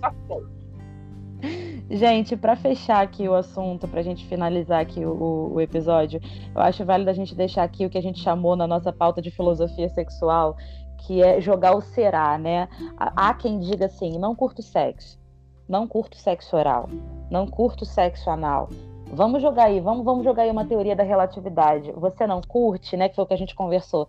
Será? Até que ponto você não curte? Até que ponto você não viveu isso de uma forma positiva para saber que você curte? Né? Vamos, vamos dialogar isso aí. Vai lá, galera. Já falei pra caramba. Puxa vocês aí.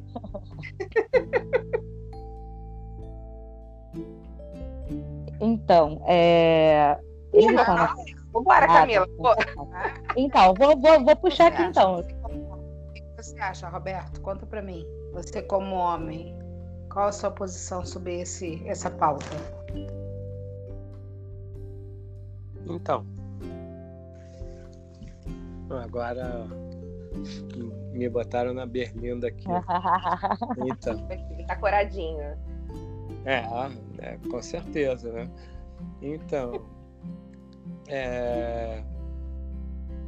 Gente.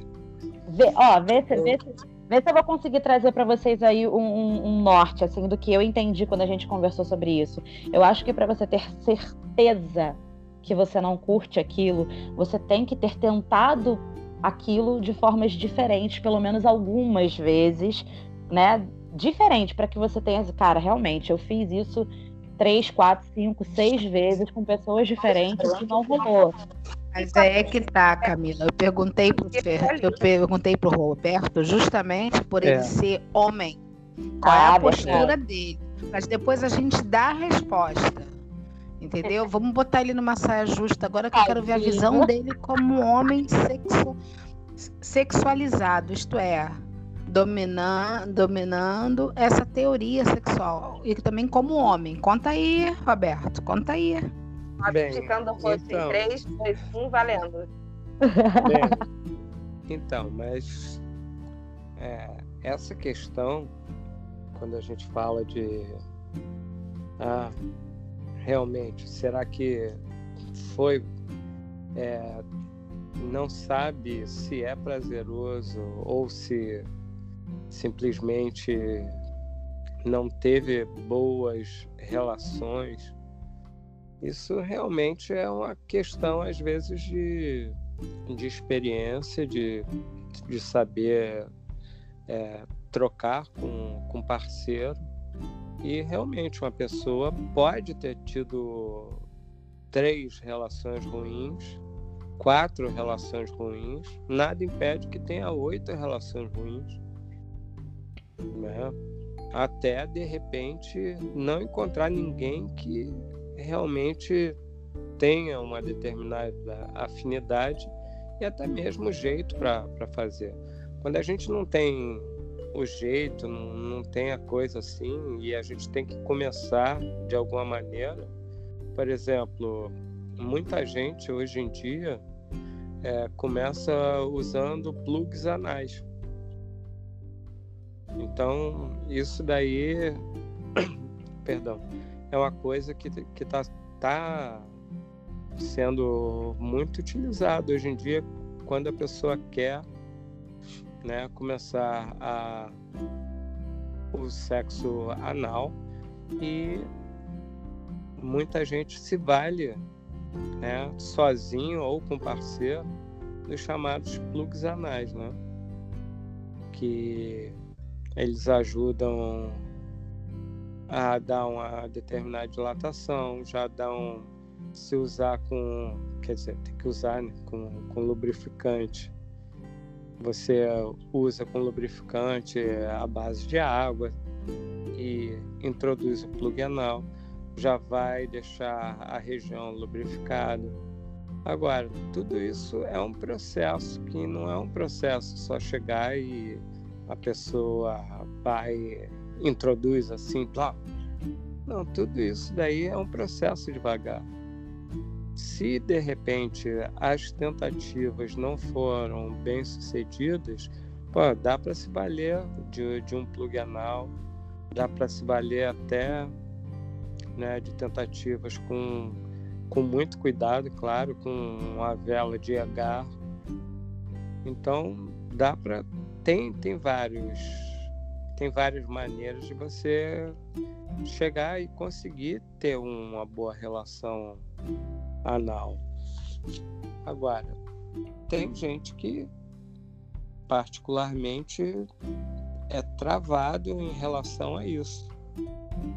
Né? E quando você coloca na cabeça que o negócio não vai fluir, ou tem medo, ou aquela questão que a gente coloca né, de dogmas religiosos, e tem até medo por conta de, de dogmas religiosos, o negócio não, não vai fluir. Não vai fluir mesmo. E, assim, é, particularmente, eu, eu nunca tive problema em relação a isso. Né? Nunca, nunca tive problema. Até porque eu sou calmo, se eu começar a falar devagarinho, o pessoal até dorme. Né? Então. Então você consegue o que você quer, né? Ou é. então você consegue o que você quer. Você entra com a parte teórica, depois vai, vai amaciando bem, depois você consegue o que você quer com essa vozinha aí, entendeu? Não, mas é basicamente... Você não respondeu a minha pergunta, mas tudo bem, você não respondeu a minha pergunta. Eu queria saber o que, que você acha, mas você deu uma aula sobre plug anal muito boa, que por sinal não adianta nem sempre, porque o tamanho do instrumento nem sempre é o tamanho do plug. É, claro. Eu acho, eu concordo com as meninas o seguinte, eu acho que nós, antes da gente dizer não, não gosto, não quero, tem que se experimentar. Como qualquer produto de sex shopping. O corpo é seu, você tem que experimentar e, lógico, chegar para o seu parceiro ou parceira e dizer: olha, vamos tentar dessa forma que é mais leve, depois vamos tentar, vamos tentar. Se for prazeroso, tudo bem. Se não for, a gente inventa outras brincadeiras. E realmente, assim como o plug anal, nós temos também os cordões de pompoarismo, que você bota para fazer toda toda coisa, porque às vezes o homem tem um membro muito grande e acaba machucando a mulher. Né? Ou então a, a companheira gosta de usar vibradores grandes, pênis, os famosos pênis vibratórios, então acaba machucando a mulher. Então isso tudo sim é um preparo, até numa relação entre duas mulheres ou dois homens. Que tem homens que é só passivo não, e né? passivo e ativo, né? Passivo e ativo e tem hoje em dia os total flex. Então realmente tem toda uma preparação, né? Chegar e tá, entendeu? E aí eu acho tudo tem que ser experimentado e negociado. Se você, ah, você quanto mais você cobrar, mais o outro vai travar. Então você tem que conversar. E tá, se realmente. Também, né? Tipo assim, se você já rotular na tua cabeça que você não curte X coisas, você não vai se abrir para gostar. Então eu acho que o, o será aí é realmente um eterno será, né? Fica sempre se questionando aí, será que você não curte ou será que você teve umas experiências ruins, né? Por que não tentar? Tenta, Isso, se você se não rolar, você diz, não quero mais. Eu conheço pessoas que tiveram várias experiências ruins e que depois de anos encontrou a pessoa certa que soube o que fazer e como fazer, entendeu? De qualquer parte, né? Tanto homem quanto mulheres. Homens que só eram ativos passaram a ser ativos e passivos dentro de uma relação de amor e compreensão. É isso que acontece. As pessoas não entendem isso. Acha não, você vai, você vai me dar o seu cozinho, você vai me dar seu cozinho, vai me dar seu cozinho, é como se o cu fosse prêmio, brinde. É, se pagasse, a gente tava rica, né? Conquista. Bota mil reais aqui pra ver se eu não dou. Dou rapidinho. Entendeu? Ainda mais, ainda mais na época de pandemia. A gente tem que faturar. Não, mas gente tá falando sério, você vai dar pra pensar. É assim, entendeu? O prêmio paga por ele, né, amiga? Paga por ele, paga por ele. Você pagou, levou. Meu filho, hoje em dia tem. O que acontece é que muitas mulheres e muitos homens não sabem que tem anestésicos, lubrificantes, tem relaxantes. Não é, não é só um tipo de lubrificante que é famoso na farmácia, tem vários que você pode usar e não machucar. Então, será Será depende de você. O será depende de você se você vai querer fazer ou não. Entendeu? Perfeito, assim. gente. Perfeito, perfeito. A minha colocação sobre o será seria isso, porque assim, eu acho que num, num, num casal, né, num, numa parceria ali, depende da condução da parte mais interessada, digamos assim, que quer explorar aquilo, que de onde partiu o interesse de explorar aquilo ali. E aí tem que se informar sobre, você tem que ler sobre, você tem que né, ter noção do que, que você vai fazer, como seria. Gente, vai pesquisar hoje em dia.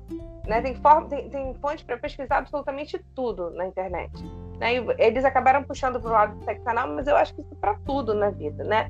A questão do sexo oral, por exemplo. Né? Tem gente que tem nojinho, tem cara que tem nojinho de botar a cara lá na pepeca, mas às vezes a mulher tá com, sei lá, com um cheirinho ali que não se liga, que às vezes é uma candidíase, é uma besteirinha, às vezes o cara acha que, porra, tá estranho e tal. Mas não, tem gente que realmente tem nojo, que não curte, que não quer botar a cara ali. Velho, isso tá relacionado, para mim, ao grau de excitação. Se o cara não tá excitado bastante para aquilo ali ser é, é, a fonte do desejo dele, ou se a mulher não tá excitada bastante para ela olhar aquilo ali e a boca salivar e ela querer meter a boca ali, não adianta. Isso está relacionado ao grau de excitação, como qualquer outra coisa que você faça é, é, sexualmente falando, né? Dentro do âmbito sexual.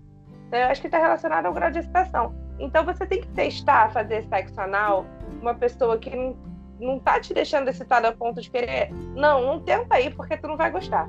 Né? Então, é importante também observar isso. Com quem eu estou tentando? Com quem eu estou experimentando? Essa pessoa me conduz de formas prazerosas? Ou é um cara que vai fazer um anal que vai estar tá com tesão demais, que não vai ter pressa? Que não vai querer ali usar uma língua, usar um dedo, usar um processo, fazer a coisa com carinho, devagar. Ele quer já chegar e, e, e fazer, sabe? Então, assim, se é um cara que ele quer chegar e fazer, se é um cara que gosta e não espera você gozar, velho, não dá. Não dá, porque não vai ser bom, sabe? Então, assim, avalia quem, avalia quem, para quem você tá, né? Para quem você está fazendo, com quem você está fazendo, porque eu acho que a partir daí, não, eu tenho liberdade para fazer com essa pessoa, eu acho que pode ser legal com essa pessoa, aí vai estar relativo ao grau de, de excitação.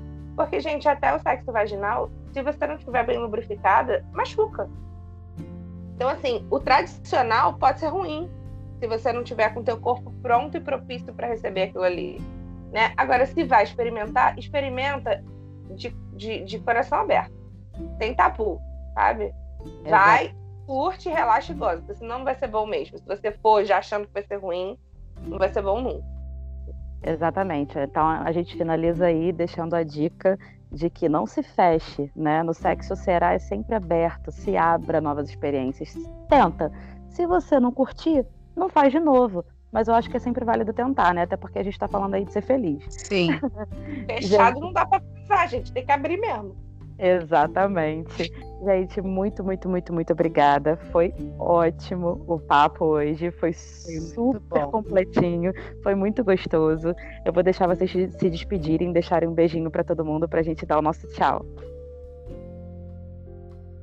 Gente, tchau, beijinho. Estou aqui a Aline mais uma vez falando minhas besteiras, contribuindo com as coisas que eu considero importantes, que são convenientes também né? Já do meu jeitinho desbocado aqui, que eu acho que muita gente já conhece, tem ouvido que eu tenho gravado bastante. Tô curtindo muito isso, eu queria agradecer mais uma vez a Camila pelo convite, tá? E aos meus amigos queridos sexólogos maravilhosos, sabe que eu amo vocês. É, eu gostaria também de deixar muito obrigada mais uma vez, é muito gostoso participar. Obrigada, Camila, obrigado, meus queridos aleatórios e, como sempre, estarei aqui à disposição para tirar a dúvida que precisar. Que estamos aqui juntos para aprender a dizer não e a dizer sim no momento certo, tá? Érica, manda um beijo para vocês. Ah. meu Instagram é Pedrada. Quem quiser pode seguir, que eu também mando dicas pelo direct. Olha, arrasou. A gente vai deixar na descrição aqui do episódio.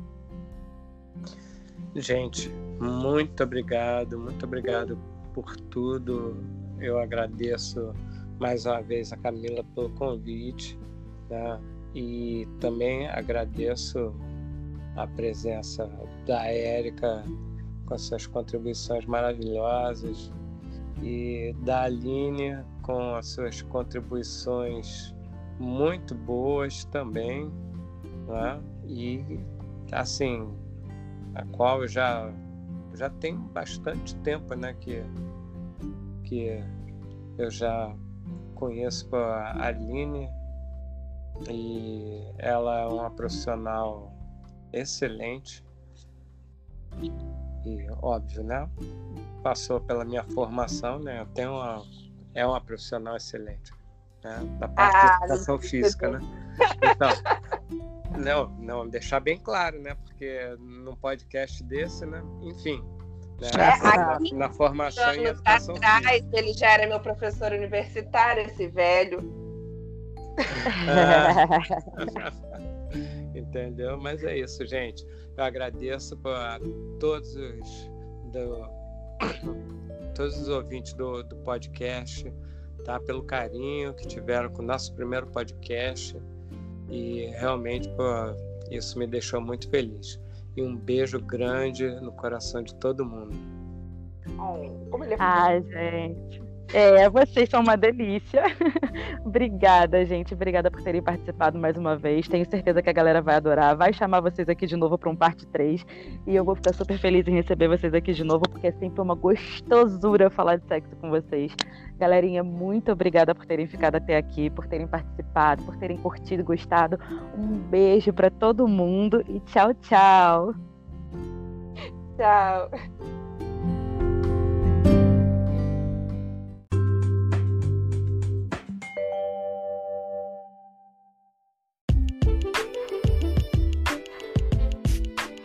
Bem, galerinha, obrigado por nos ouvirem até agora. E para quem quiser nos seguir, nós temos as seguintes redes sociais. No Facebook, nós somos a página Aleatoriedades Podcast. Curta, participe. Também temos um perfil no Instagram que é o Aleatoriedades Podcast. E para quem quiser mandar sugestões, críticas e tudo mais, nós temos um e-mail que é aleatoriedadespod.gmail.com aleatoriedadespod com demudo, arroba gmail.com e por favor, Nos siga no seu agregador de podcast preferido, seja ele Spotify, Castbox, Google Podcasts, Apple Podcasts. Isso ajuda bastante a aparecer nos destaques e trazer novos ouvintes. E também indique para amigos, pessoas que você acha que vai gostar do Aleatoriedades, ok? E para quem quiser ajudar esse podcast financeiramente a existir, a mais para frente contratar um editor, nós temos um plano, dois planos na verdade no PicPay que é picpay.me barra aleatoridadespodcast. E para quem quiser nos ajudar no Apoia-se, que aceita tanto cartão de crédito quanto boleto, nós temos um plano a partir de R$ reais para quem quiser nos ajudar. A partir de R$ reais mensais ou doação única, é apoia.se barra aleatoriedades underline podcast. Os links estarão na descrição desse episódio. É isso, pessoal. Tchau, tchau!